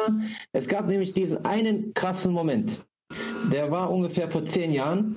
Ein Freund ruft mich an. Er arbeitet für Bayer 04 Leverkusen, für den Fußballverein. Und äh, das unter hoher Stelle. Und der hat mich angerufen, Kiki, was machst du gerade? Es war Samstagmittag. Ich meine, ey, ich bin bei der Arbeit. Kiki, Kobe ist hier. Wie Kobe ist da. Kiki, Kobe ist hier. Kannst du in 15 Minuten hier sein? Ich meine, ey, ich, ich bin in 10 Minuten da, ist kein Problem. Euh, Tout le début, en fait, euh, Kiki, il était aux États-Unis déjà pour le dernier match de Kobe, aussi euh, le match où ils ont retiré les, les numéros, les maillots, en fait. Et il va être là aussi euh, quand il va être élu dans la Hall of Fame. Ça veut dire il va quand même y aller. Et maintenant, l'histoire, euh, c'est que Kiki a un ami qui travaille pour Bayer Leverkusen, très grande équipe de foot, bien sûr. Oui, Et, oui Tobias, sait pas. Et euh, un samedi après-midi, euh, il reçoit un appel de son ami et euh, son ami dit Il est là. Et qui, qui est là? Kobe est là. Et qui dit Kobe est où? Mais il est ici, euh, il est en train de, de s'entraîner. Et, euh, tu peux venir dans, dans, dans un quart d'heure. Et qui dit Même dans 10 minutes, je peux être là. et après, il va à la Bayer Arena, c'est le stade de foot de Bayer Leverkusen. Et après, c'est son ami euh, qui l'accueille. Et voilà. Kiki, tu dois weitermachen. Und auf jeden Fall, der Kollege hat vor mir auf vor der Halle gewartet. Es war spielfreier Tag und wir mussten in die Tiefgarage runtergehen. Und das war alles so in, hinter verschlossenen Türen und unten war ein schwarzer Van mit ganz viel Bodyguard. Also und äh, die haben schon irgendwas abgesichert. Ich wusste nicht mal was. Ne? En fait, quand, quand ils sont entrés, ils ont dû entrer par le garage en dessous. C'est avec son ami, euh, ils sont approchés. Dans le garage, il y avait un, un, un van black avec euh, six gardes de corps. Et euh, en fait, euh, il a dit que Kiki, c'est le stagiaire. C'est son stagiaire. Voilà, il doit vérifier quelque chose. Et en fait, il a eu l'information que Kobe s'entraîne dans les tout derniers étages du, du, du fitness. Et ils sont montés avec l'ascenseur. Et euh, c'était aussi l'année où Kanye West a sorti l'album. Et tu as entendu des beats et les bases de, de musique dans, dans l'ascenseur. Et, euh, sont montés ensemble et ils ne pouvaient pas croire euh, dans quelle situation elle est, qu'il est tellement euh, proche de Kobe Bryant et qu'il va le, qu'il va le rencontrer. D'accord. Et donc, äh, du coup, là. Dann, dann geht die Tür auf irgendwann. Und weiter und weiter. Und dann ging die Tür auf und ich war so am Zittern und es war so eine Art Lobby, so eine Art Rezeptionsfonds. Und die Tür geht auf, da war Security, aber es kam direkt ein, ein Physio von Bayer Leverkusen kam zu uns. En fait, euh, la, porte de l'ascenseur s'ouvre et le physiothérapeute de, de Bayer Leverkusen qui regarde son collègue et dit Mais qu'est-ce que tu fais là aujourd'hui? C'est samedi, il n'y a pas de match, tu n'as pas le droit d'être là. Et euh, il dit Ah oui, j'ai oublié quelque chose, il faut que je cherche quelque chose vite fait. Euh, mais tu sais que tu peux pas être là. Et c'est qui ça? Le mec il montre ce qui est et il dit C'est qui ça? Euh, C'est juste le stagiaire. Mais les gars, qu'est-ce qu'est-ce, que vous foutez là? C'est, interdit. Mais et au même moment, il a le, le physiothérapeute de, de Kobe Bryant. En fait, comme Kobe Bryant était déjà là un an avant, le physio de Kobe et l'ami ou le collègue de Kiki se connaissaient. Et euh, il a commencé à parler à son ami et à ce moment-là, le physio de Bayer Leverkusen, il a reculé, il n'a plus rien dit. Ils ont discuté, voilà, oui, Kobe Bryant, il s'entraîne ici et tu vas bien, blablabla. Et euh, dans, dans, le même moment, euh, Kiki, il voit juste un ombre, un grand ombre noir s'approcher de sa droite et il tourne sa tête et il voit tout d'un coup Kobe Bryant à 50 cm euh, de lui, euh, voilà, qui Génial. est en train d'aller euh, aller s'entraîner après. mieux, mieux, mieux, que dans un rêve. Besser als im Traum, oder? Und Tobi, weiter geht's. Und, und in, äh, in dem Moment, wo der Le Leverkusener Physio etwas weiter weg ist, hat mein, Frank, mein, mein Freund direkt mit ihm geredet. Pass auf, das ist Kiki, größter Kobe-Fan. Haben wir eine Möglichkeit, dass er Kiki, dass er Kiki, Kobe gleich treffen kann? Das stimmt. En fait, euh, quand, quand, son ami, son collègue a parlé au fils de Kobe, il a dit voilà, Kiki, c'est le plus grand fan de Kobe Bryant de tout le temps. Et est-ce que c'est possible qu'il le rencontre après son entraînement, bien sûr Et après le fils, il a dit ah, je ne sais pas si c'est possible parce que moi, je ne peux pas prendre de décision pour Kobe Bryant. Et en fait, il était en train de s'entraîner avec 3-4 amis. Et euh, normalement, personne n'a le droit d'y aller. Hein. C'est hermétiquement fermé pour les médias, pour tout le monde. Et euh, ils l'ont regardé encore pendant un an et demi. Et euh, il, avait, il était préparé, Kiki. Hein. Il avait amené son article de super collecteur de Beckett et d'autres journaux. Et euh, il a dit au mec, est-ce que c'est possible que vous le mettez quelque part et peut-être après l'entraînement, Kobe va le signer ou... Et ils l'ont fait, ils les ont mis à côté. Et Kobe a signé l'article et il a même pris dans la main le euh, super collect article pour le lire 30 secondes et il a signé exactement au milieu et, euh, et bien sûr c'était le meilleur moment que, que, tu, peux, que tu peux avoir comme collectionneur en fait ouais. C'est formidable. Euh, on demandera à Kiki après pour euh, faire un post sur les réseaux, qui nous fasse une photo de cet article avec la l'autographe et qui nous l'envoie et comme ça on le partagera parce que c'est une pièce, euh, ça vaut même une très belle carte.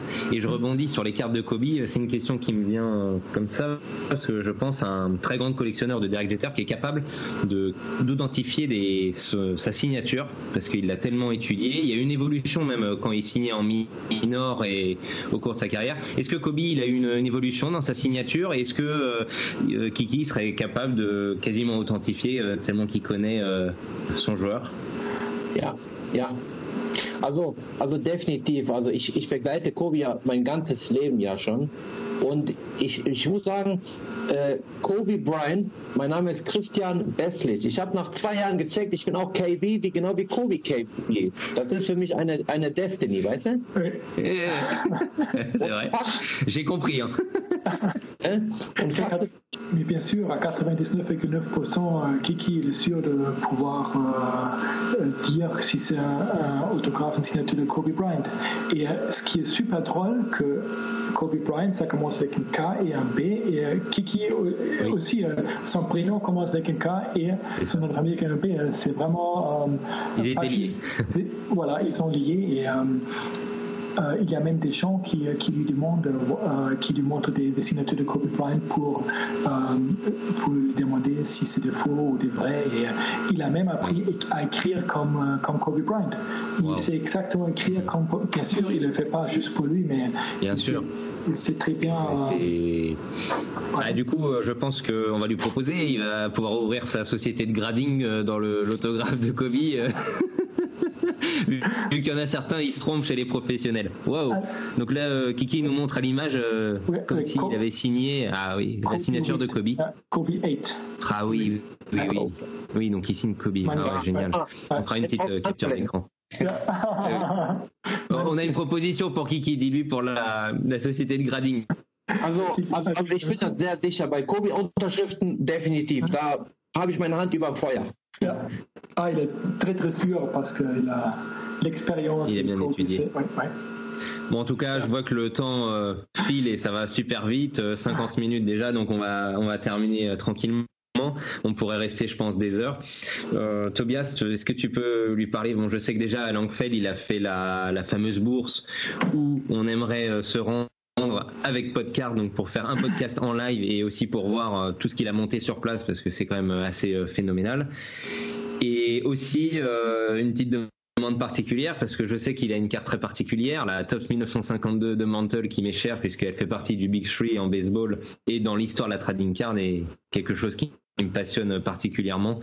Donc est-ce que cette requête est envisageable et qui nous parle un petit peu de sa bourse, de la Mantle pour terminer? Genau, du musst wissen von der Grundidee. Also ich betreibe seit 2008 ein Hotel und ein Restaurant in Langenfeld zwischen Köln und Düsseldorf. Und in der Zeit, auch schon Jahre davor, gab es keine Trading Card Messen in Deutschland. Das Internet hat alles beruhigt. Also es war einfach nichts mehr. Und ich bin einer, der sehr aktiv ist im Hobby, der auch sehr viele Sammler zusammentrommelt. So habe ich jetzt gesagt, wir haben die Lokalität, En fait, euh, comme euh, Kiki, il a un hôtel et euh, depuis 2009, il fait la bourse Langenfeld. Et il avait l'idée, comme il aime bien réunir tous les collectionneurs, ils ont commencé en 2009 avec une dizaine de personnes. Et pour comparer, en 2019, pour les 10 ans, ils avaient 400 collecteurs de 14 différents Wow. pays. Ça veut 400. dire même de New York, les collectionneurs sont juste venus pour euh, participer à cet événement. Et euh, Génial. sans Corona, euh, Kiki leur a fait la plus grande bourse qui aura jamais eu lieu en dehors des États-Unis. Il avait déjà loué un grand, une grande salle avec une scène et tout ça. Il leur a parlé avec, avec microphone. Et quand Corona est, euh, est terminé, quand on a le droit de faire des bourses, il, il promet il va faire la plus grande bourse. Et ce sera euh, un honneur pour lui que toi, tu as avec la mantle dans la main, tu traverses, tu marches euh, à la bourse et tout ça. Et, euh, et Super. aussi, et euh, voilà. D'accord. Et est-ce que rapidement, il peut nous raconter un petit peu comment il a eu cette carte euh, qui est recherchée mondialement, euh, tout collectionneur, même hors baseball, euh, la veut? Quelle est sa petite histoire rapidement euh? Es war so, äh, ich war ja, das war Tatsache auf meiner zweiten National in Cleveland. Und du musst wissen, bei Kobe Bryant habe ich alles durch, was ich als Sammler durchhaben kann. Ich habe jede äh, Auszeichnung bekommen, ich habe diesen internationalen Respekt, ich war sehr zufrieden mit meiner Kobe-Sammlung. Incroyable. En fait, euh, ça a commencé à la National à Cleveland. Sa deuxième National qu'il a visité avec sa collection de Kobe, euh, il, avait, euh, il était reconnu dans tout le monde, il est reconnu dans tout le monde et euh, il a commencé à s'ouvrir aux autres sports majeurs des États-Unis, le hockey, le baseball, l'American football. Et comme tu as 60% de cartes de baseball à une National Oui. et des cartes vintage, et Kiki ne connaissait rien, il savait rien. Il a vu toutes ces cartes à une table et il a commencé à parler avec le monsieur pour avoir des informations, pour s'intéresser. Et en fait, et, cette Mickey Mantle, il a fait un trade, il a eu un trade euh, avec une valeur de 9000 dollars et quand il a eu la carte, tout le monde est venu le voir euh, pour prendre une Wow. photo avec lui, pour le féliciter, Ah oui. que c'est vraiment avec les Honus Wagner, les deux cartes euh, plus ça. importants et, euh, depuis ce moment-là, les derniers cinq ans, il a appris tellement de choses sur les autres sports aussi. Et, et il, a, il a arrêté à regarder juste la NBA, mais à ouvrir son ressource en- pour, pour Je- aussi pour, voilà, pour les Oui, je autres trouve que c'est super.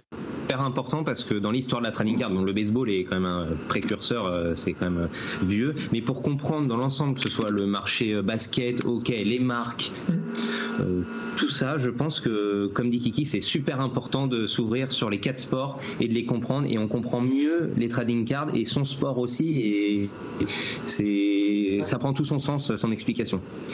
Voilà. Du coup, on va, on va remercier Kiki parce qu'on pourrait rester des heures. Euh, on lui donne un rendez-vous à sa bourse. On attend le, la petite photo avec euh, l'autographe de Kobe sur le- l'article de Beckett Super Collector. On va mettre des liens, euh, que ce soit son, ses réseaux sociaux, sur la bourse. On va tout mettre. euh, Ce sera sans doute dans l'épisode numéro 3 environ. Et on se tient au courant. En tout cas, on le remercie euh, chaleureusement et d'avoir accordé de son temps et sa gentillesse. Yes, vielen Dank für deine Zeit, Greg. Merci beaucoup pour Merci Kiki, merci, thank you very much.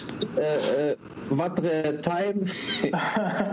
and uh, I appreciate it. And, und vielen Dank euch beiden für ein super coole, uh, ja, cooles Interview, cooles Podcast. Hat mich sehr gefreut. Und wir sehen uns definitiv bei der nächsten Langfeldshow. Ihr habt auf jeden Fall einen Platz zum Schlafen. Wir haben auf jeden Fall ein Bierchen zusammen. Wenn nicht, komme ich nach Paris und besuche euch da hinten. Perfekt. Mach's gut, Kiki. Ja. Super, danke Tobias sur le. Euh, il a dit oui, on se voit à Langenfeld et euh, vous auriez une Oui. bière et euh, aussi Ah. pour dormir et euh, sinon il vient à Paris euh, si, si on se voit Au à Paris Car Voilà. Show, on en Au Paris euh, Ouais, ça marche. Exactement. Ok, Ok. bye bye Kiki, Kiki, thank you bye. very much. Bye, bye. Bye. Bye, thank you. Bye.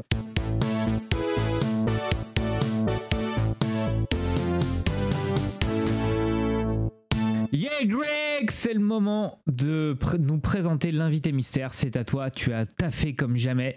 Taffé comme jamais. Vas-y, c'est parti. Et oui, mon Adri, euh, j'ai essayé de faire un petit portrait comme on avait fait pour euh, Kevin, le libraire se cache.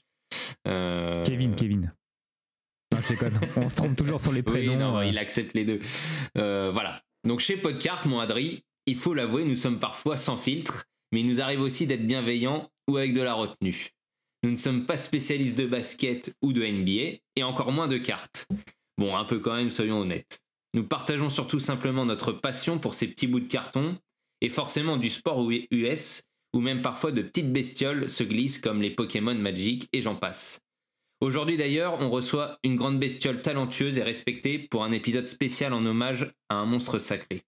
Des bestioles, des monstres, non, vous ne rêvez pas, vous êtes bien dans l'épisode spécial Kobe de Podcart. Et n'oublions pas que le Black Mamba en était une sacrée bestiole sur les parquets.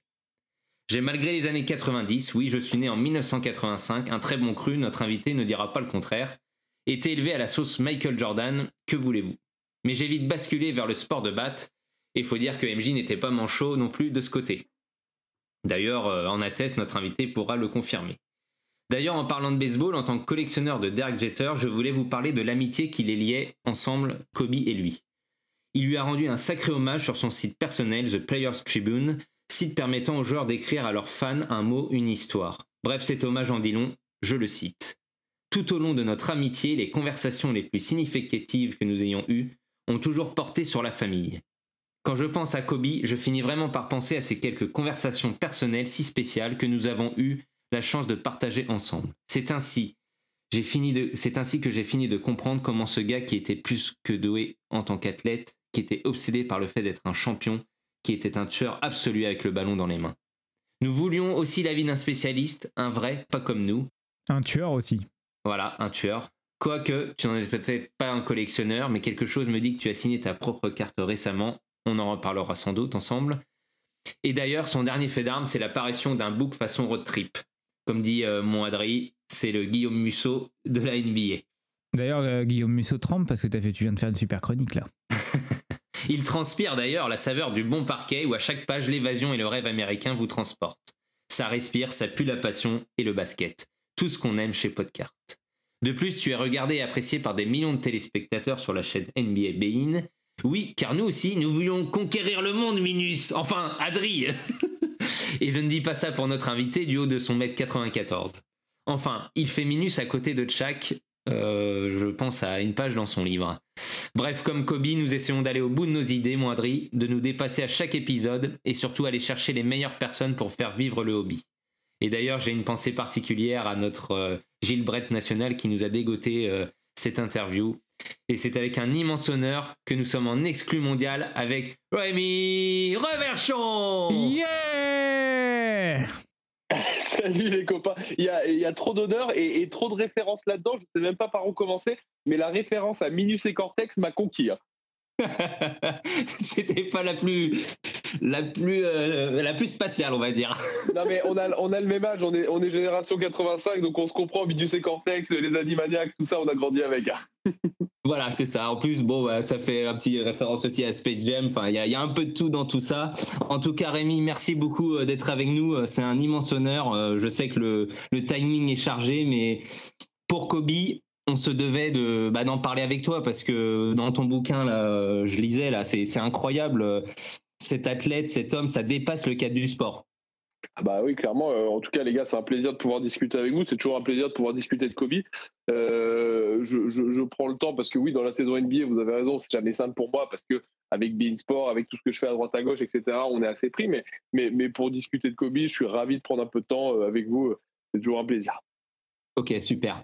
Donc euh, Kobe, euh, bah, comme disait la Derek Jeter, je trouve que c'était vraiment bien résumé. C'était quelqu'un, euh, tu disais même dans un podcast récemment là, avec euh, sur RMC, c'était super bien euh, aussi euh, à écouter. C'était de dire que bah, Kobe, euh, lui, euh, le soir, bah, il allait pas euh, en soirée. C'était tout pour le sport et sa famille. Il se levait à 5 heures du matin. C'était un, un tueur. Ouais, Kobe, c'était un tueur, c'était un mec qui voulait être le meilleur euh, dans son domaine. Euh, c'est un mec qui avait cette, cette compétitivité, tu vois, cette envie de réussir tout le temps. Euh, ce qu'il avait créé, là, ce- cette espèce de, de façon de vivre, cette Mamba mentality, ce qu'il appelait comme ça, tu sais, le, le principe qui était de, de se coucher le soir en étant une meilleure personne que quand tu t'es levé le matin, euh, bah, c'est ce qui le faisait avancer. Et, et- et alors, on peut, on a beau ne pas vouloir être fleur bleue ou je sais pas quoi, moi, je suis pas, je suis pas un mec naïf, tu vois. Je me Oui. dis que c'est quand même c'est quand même une mentalité qui, qui peut te servir dans la vie de tous les jours. Tu vois, je dis pas que dis pas qu'on sera tous des, euh, des, des- des philosophes, mais mais mais si, si on peut essayer de se coucher en étant une personne un tout petit peu meilleure que quand on s'est levé le matin, tous, quel que soit le domaine, ça peut servir quoi, je pense. Ça tire vers le haut. Ouais, ouais, ouais, exactement. Yes. Allez, toi, mon Adri, euh, une petite question. euh, Non, mais euh, moi, je suis, connais pas très très bien Kobe. Euh, j'ai vu jouer. Je me souviens euh, particulièrement des finales avec les Lakers contre Orlando à l'époque où il y avait Tourcoglou à Orlando, etc. Et euh, il était très très dominant à cette époque-là. Et ce qui est impressionnant avec Kobe, c'est qu'il a réussi à, à faire son nom dans une des franchises les plus euh, les plus titrées euh, de la NBA, avec des, des, des joueurs bah, comme Magic, comme Abdul Jabbar, enfin vraiment des gros joueurs énormes. Et dès le début, il a su montrer dans le vestiaire ses ambitions. Est-ce que tu as des anecdotes là-dessus? Ah bah, je- oui, bien sûr, la- la- la- l'ambition, mais qui était démesurée de Kobe, est hyper connue. Euh, C'est-à-dire que euh, quand il est arrivé, c'était un gamin hein, dans la ligue. Il arrive, il fait partie de cette vague de, de mecs qui passent pas par la fac. Il arrive du lycée directement en NBA. Et Kobe, il a un ego surdimensionné. C'est un petit con hein, quand il arrive dans la ligue. Euh, il est persuadé que c'est une, ça va être le meilleur de tous les temps, qu'on lui doit le respect et tout, alors que euh, à l'époque, c'est personne. Tu vois, c'est un gamin qui sort du lycée et on lui doit rien du tout. Et donc quand il arrive, il fout le bordel dans le vestiaire. Il y a, il y a Shaquille O'Neal à l'époque qui pour le coup est une star affirmée, une vraie star, tu vois. Et, donc euh, Shaq, il voit ça. euh, Enfin, il y a, une double lecture euh, pour Shaq dans l'arrivée de Kobe. D'un côté, il se dit, bah, il y, a- un putain de talent qui arrive et qui va peut-être m'aider à enfin gagner un titre. Mais en même temps, euh, c'est qui ce petit con là qui veut me prendre ma, célébrité à moi, quoi. Et, euh, donc dans le vestiaire, ça a clashé de fou. Je me souviens d'une une du Los Angeles Times, qui est le journal de là-bas, euh, ils avaient titré Star Wars euh, en mettant Kobe et Shaq en photo parce que c'était la, voilà, le- la guerre entre les La, deux stars de l'équipe. Oui, c'est vrai que c'était une notoriété publique qui s'aimait pas trop à l'époque. Bah oui, clairement, ça a clashé un milliard de fois parce que parce que Shaq était une feignasse alors que Kobe était un bourreau d'entraînement et donc Kobe ça le rendait fou de voir le gros Shaq qui faisait la feignasse à l'entraînement et dans le même temps euh, Kobe euh, euh, se la racontait beaucoup dans les médias et, et Shaq il acceptait pas ça, tu vois, c'est normal quand on est comme tout le monde, hein, quand tu es au sommet de ton job, quand tu as un petit con talentueux qui arrive et qui te raconte un peu, ça énerve, tu vois.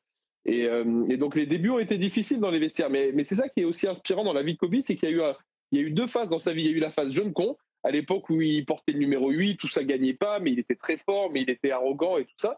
Et puis un peu plus tard dans sa vie, il a basculé euh, aux Lakers, il a décidé de changer un jour pour prendre le, le numéro 24. Il a fait la deuxième partie de sa carrière avec le numéro 24. Et, et donc on peut presque identifier ces deux vies à ces deux numéros. Et quand il a pris le numéro 24, on a découvert un homme plus, euh, plus assagi, plus intelligent, plus respectueux des coéquipiers, etc. Et c'est là qu'il s'est mis à gagner, quoi. Et c'est quoi le qui a fait basculer? C'est le fait d'être devenu père? Ou alors est-ce qu'il a pris, il a endossé le, le rôle de leader et c'est là il s'est dit attends, faut que je change un peu de mentalité? Alors, il s'est jamais exprimé clairement sur le, sur le déclencheur de, de ce changement de maillot ou sur son, euh, son changement d'attitude à lui, mais il y a plusieurs choses qui se sont passées dans sa vie. Euh, il est devenu papa, en effet. Oui. Il a, Kobe, il avait des filles. euh, voilà, c'était vraiment euh, c'était un girl's dad, comme on dit, c'est-à-dire qu'il était fou amoureux de ses filles. C'était trop, trop cute à voir. Mhm. Et, euh, et à côté de ça, il lui arrivait plein de trucs. Il y a eu une histoire dans le Colorado où il a été accusé d'agression sexuelle. Oui. Euh, jamais reconnu coupable de quoi que ce soit d'ailleurs, mais il a passé une année en enfer où les médias l'ont traîné dans la boue, où lui Mhm. faisait l'aller-retour en avion sans arrêt entre les matchs et le, le tribunal dans le Colorado à Denver pour se défendre. Euh, ça a été une période hyper dure pour lui où son nom était mais traîné dans la boue vraiment tous les jours dans les médias. Et, euh, et, et je pense que ce sont des choses qui l'ont fait grandir tout ça. D'accord. Ouais, ça va bien. Et alors, on sent que bon bah tu sur Kobe, hein, t'es tout de suite euh, lancé. Est-ce qu'il y a un, un objet ou est-ce que nous, alors on est un podcast sur la collection de cartes. Il y a, est-ce que tu es collectionneur? Est-ce que tu as des, des objets ou je sais que tu avais eu un jersey signé aussi? Ah bah moi ma plus belle pièce c'est ça. Euh, moi, je suis amoureux de Kobe depuis euh, qu'il est arrivé dans la ligue. En fait il fait partie les trois mecs qui m'ont fait aimer le basket, c'est Kobe. Bryant, c'est Shaquille O'Neal et c'est Allen Iverson. Euh, donc je grandis avec lui. Après moi j'ai eu la chance de vivre à Los Angeles pendant trois ans donc de couvrir Kobe au quotidien, de l'interviewer etc. Trop cool. Et une fois qu'il a pris sa retraite pour Bein Sports en 2017. Mhm. Il est venu à Paris pour, euh, pour Nike, pour son équipementier, et il m'a accordé une interview d'une demi-heure en face à face tous les deux. Et à la fin de l'interview, je m'étais dit, je vais tenter le coup. J'avais un beau maillot de lui, un Mitchell Ness de collector de son époque euh, de joueur. Et, euh, et donc, je lui sors le maillot à la fin. L'interview était hyper sympa. J'avais adoré. Il avait été hyper intéressant dans ce qu'il racontait, tout très cool. Mhm. Et à la fin de l'interview, je lui sors mon maillot et je lui dis, bah, Kobe, voilà, est-ce que ça te dérangerait de me, me le signer? Et là, il regarde le maillot, il me fait, pas de problème. Et il me prend un feutre, enfin mon marqueur. Et il me signe ce truc, je l'ai chez moi, j'en suis méga fier, Ah, euh, cool. avec marqué To Remy, do epic shit, signé Kobe. et euh, et c'est ma plus belle pièce, tu vois, j'en suis méga fier de ça là. Ah, c'est génial, personnalisé en main propre. C'est encore mieux parce que euh, qu'un simple objet que tu achètes euh, qui est déjà signé, là, t'as- en plus, tu as le souvenir qui est rattaché à, à la pièce. Ah bah clairement, moi c'est c'est pour chose ça que je suis, C'est je, je, exceptionnel. suis- je suis pas, enfin moi j'apprécie, je suis amateur des, des, des objets de collection comme ça, mais je suis pas comme vous un dingue de, de ça. J'ai pas, euh, j'ai pas cette passion ancrée en moi. Mais là pour le coup, comme tu dis, c'est la notion. euh, tu vois, il est même pas question que j'envisage de vendre un jour ce truc-là. Il y a, il y a une, une notion d'émotion trop forte dans ce maillot. Quoi. Bien sûr. Exactement, parce que c'est c'est vrai qu'on nous on parle beaucoup des objets qu'on collectionne, qu'on possède, mais on parle pas assez sou- souvent aussi des, des souvenirs. Les souvenirs sont euh, quelque chose de très important aussi pour les, les fans de sport ou, ou les passionnés de quelque chose. Et c'est une sorte de petite collection un peu mentale aussi. euh. Exactement. Voilà. Et est-ce que le, le fait de, que, d'avoir Kobe en face de toi, même si tu avais eu, euh, donc, euh, vécu trois ans à Los Angeles, que tu l'avais déjà eu de visu, mais c'est pas trop dur quand on a quand même la, la personne, euh, on va dire, dans le sport, dans ce qui nous a fait aimer, même euh, le métier dans lequel il, il- il est venu, euh, de, de l'avoir en face. On arrive à prendre sa casquette de journaliste, de faire abstraction. Alors, c'est une bonne question. Moi, j'ai, euh, je pense que c'est un truc qui me sert dans mon job, c'est que je suis pas, euh, je, je, je- je suis plus, euh, comment dire en anglais, je suis plus starstruck. Euh, j'ai, j'ai pas cette, tu vois, j'admire réellement personne en fait. C'est-à-dire que D'accord. demain, tu peux me mettre LeBron James en face de moi, tu peux me mettre qui tu veux, Steph Curry, tu peux me mettre même Michael Jordan en face de moi. Je serais pas en mode, c'est Michael Jordan, je perds tous mes moyens. Tu vois, ça ça Ouais. m'arrive pas. Et donc, Kobe, enfin, tu vois, je savais que j'allais avoir mon interview avec Kobe, j'avais pas trop ça, mais bizarrement, c'était quand même l'un de, l'un de ceux, l'un des rares mecs. Pourtant, j'ai, tu vois, j'ai interviewé LeBron James, j'ai interviewé, enfin, j'ai, j'ai eu la chance d'interviewer des grands joueurs, quoi. Et, et c'est celui où ça s'est le plus rapproché pour moi de, de cette petite boule au ventre de, pff, euh, là, il y a un gros truc qui arrive, quoi, tu vois. Ouais, de pas décevoir. C'était pas forcément, euh, comme tu dis, de, l'admiration et de s'écrouler, mais quand même de se dire, euh, là, j'ai, j'ai la personne aussi. euh, non, je vois, c'est, c'est super comme, comme anecdote et c'est bon. Et c'est vrai que bon, on est un peu pris par le temps, mais bon, récemment, apparemment, tu nous as, signé ta propre carte. Ça t'a fait quoi Écoute, j'ai eu la chance de rencontrer euh, votre gourou qui s'appelle Gilles Brett, donc qui est à Toulouse, et qui, euh, et qui m'a fait la belle surprise avec. euh, avec euh, C'était Nissar, je crois, qui nous avait fait ça. Qui m'avait Oui. fait une. C'est ça, hein Je dis pas de C'est bêtises. ça. C'est ça. Ouais. Ouais. qui, qui m'avait fait une, une très jolie carte euh, bah, à mon effigie. J'ai eu la surprise de découvrir ça en exemplaire ultra limité puisqu'il en avait fait que 16. Euh, il m'a demandé de les signer et pour que, bah, pour que ça, ça, pour jouer le jeu, que ça prenne de la, voilà, la valeur du truc et émotionnelle du truc. Et je l'ai fait avec grand plaisir. Je suis reparti avec une des cartes et les autres ont été euh, offertes à des passionnés ou euh, certaines d'ailleurs mises aux enchères pour de bonnes causes. Et, euh, et, et- et, bah, sincèrement, j'étais plutôt fier. Ouais, c'est un truc, euh, Ouais, c'est un truc à quoi je m'attendais pas. Ouais. Bah, vrai gardé que c'est- numéro de carte Ah, c'est une bonne question ça. Il faudrait que laquelle fouiller. Je... je me demande si j'ai pas la, je me demande si j'ai pas la une d'ailleurs. Euh, il faut que j'aille fouiller. Attends, tu sais quoi, je, je la retrouve, je l'ai sous les yeux là. Et, ah non, j'ai la 16. J'ai la 16 sur 16. à 16 sur Ah. 16. D'accord. J'ai la 16 Alors, sur 16, je l'ai sous les yeux. Donc toi, t'en as signé 16. Imagine, par exemple, Kobe qui a dû signer des fois des, des quantités d'auto astronomiques. Imagine le travail, ce que c'était. Ça devait Ah pas non, être la mais- même partie de plaisir. Les, les gars, moi je peux vous raconter. Alors, euh, je suis très pote avec Nico Batum, par exemple, euh, joueur Oui. Et bah, euh, j'ai déjà assisté à un truc. C'était il y a longtemps, à l'époque où il jouait à Portland. où où j'étais chez lui, il me dit écoute, faut que je passe à Portland. Là, il y a un truc, il faut le faire chaque année, il faut qu'on signe des trucs. Et en fait, c'est qu'ils leur font signer euh, une journée par an à la chaîne plein de trucs, Ouais, des ouais. ballons, des maillots, des cartes, tout ce que tu veux, parce que c'est des trucs qui vont après offrir, faire gagner, vendre, j'en sais rien, tout au long de la saison. Et donc là, euh, moi, je m'attendais à ce que ça dure un quart d'heure. Putain, euh, j'aurais jamais dû venir avec lui. on prend la dure- voiture, on arrive. Mais ça a duré deux heures. Il a Ouais. passé deux heures non-stop. Il avait un feutre et il a dû signer, mais je, je mens pas, il a dû signer mille trucs, je pense. Ah oui. Euh, des ballons, des maillots, des cartes, et puis il les signait à la chaîne. C'était, il est à l'usine, quoi. Euh, c'était Bon. impressionnant. C'est le côté rassurant, c'est que c'est lui qui le fait parce que je sais pas si tu as vu la signature de Doncic qui signe Lulu et apparemment ce serait sa mère ou sa grand-mère qui le ferait.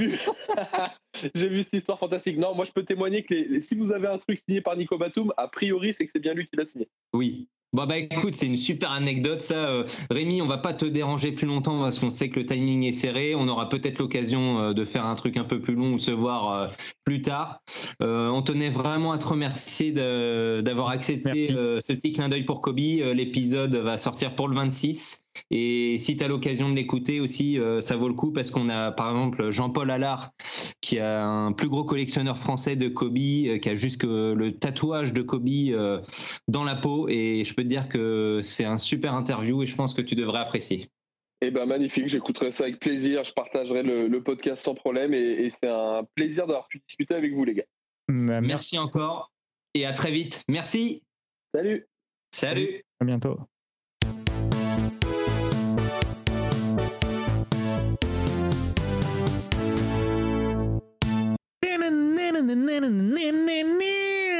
De mieux en mieux les jingles à la bouche. C'est. Surtout qu'Adrien, le moment. on avait acheté un, un jingle au tout début euh, pour les jeux concours et tu te sens obligé de les faire euh, euh, la façon beatbox. Ah ouais, mais c'est ça. Euh, tu m'as coupé dans mon élan. Euh, je disais, ça y est, c'est le moment que tout le monde attend.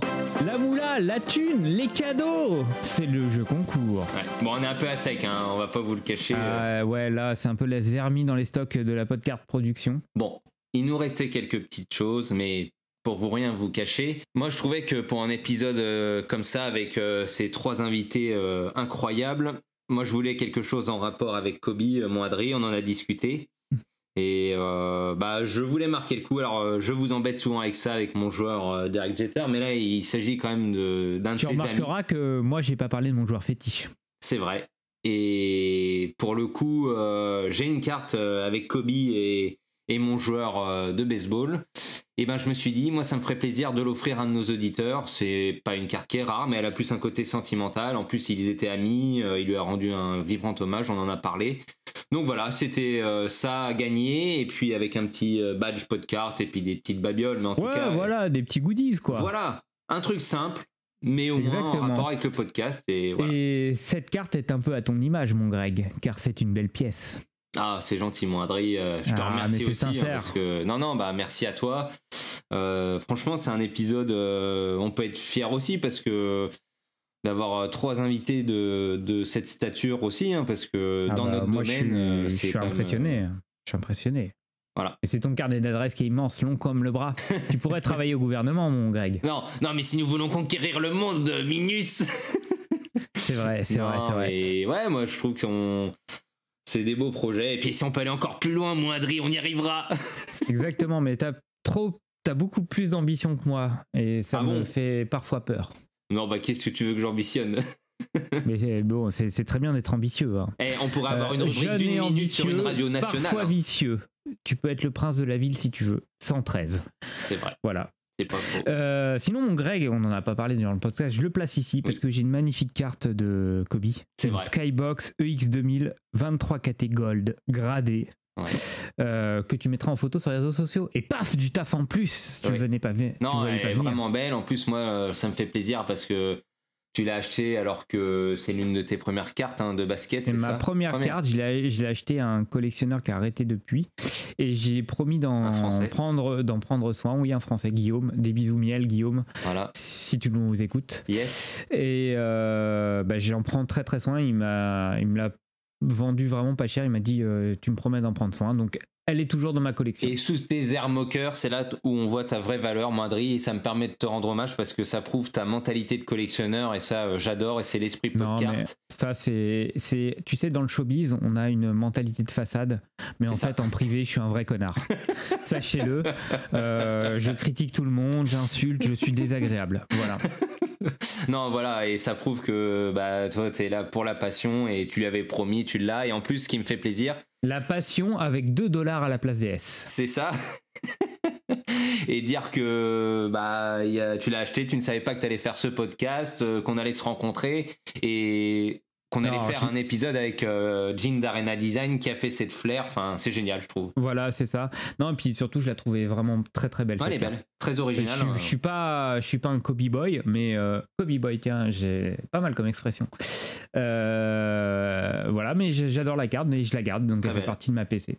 Voilà. Voilà. Bah écoute, c'est le mot de la fin. Je trouve qu'il n'y a rien à rajouter. Merci à tous pour votre écoute. J'espère que l'épisode vous aura fait plaisir. Et mon Adri, on se retrouve prochainement. Exactement, c'est comme le café filtre, pas la peine d'en rajouter. À bientôt les amis, des bisous miel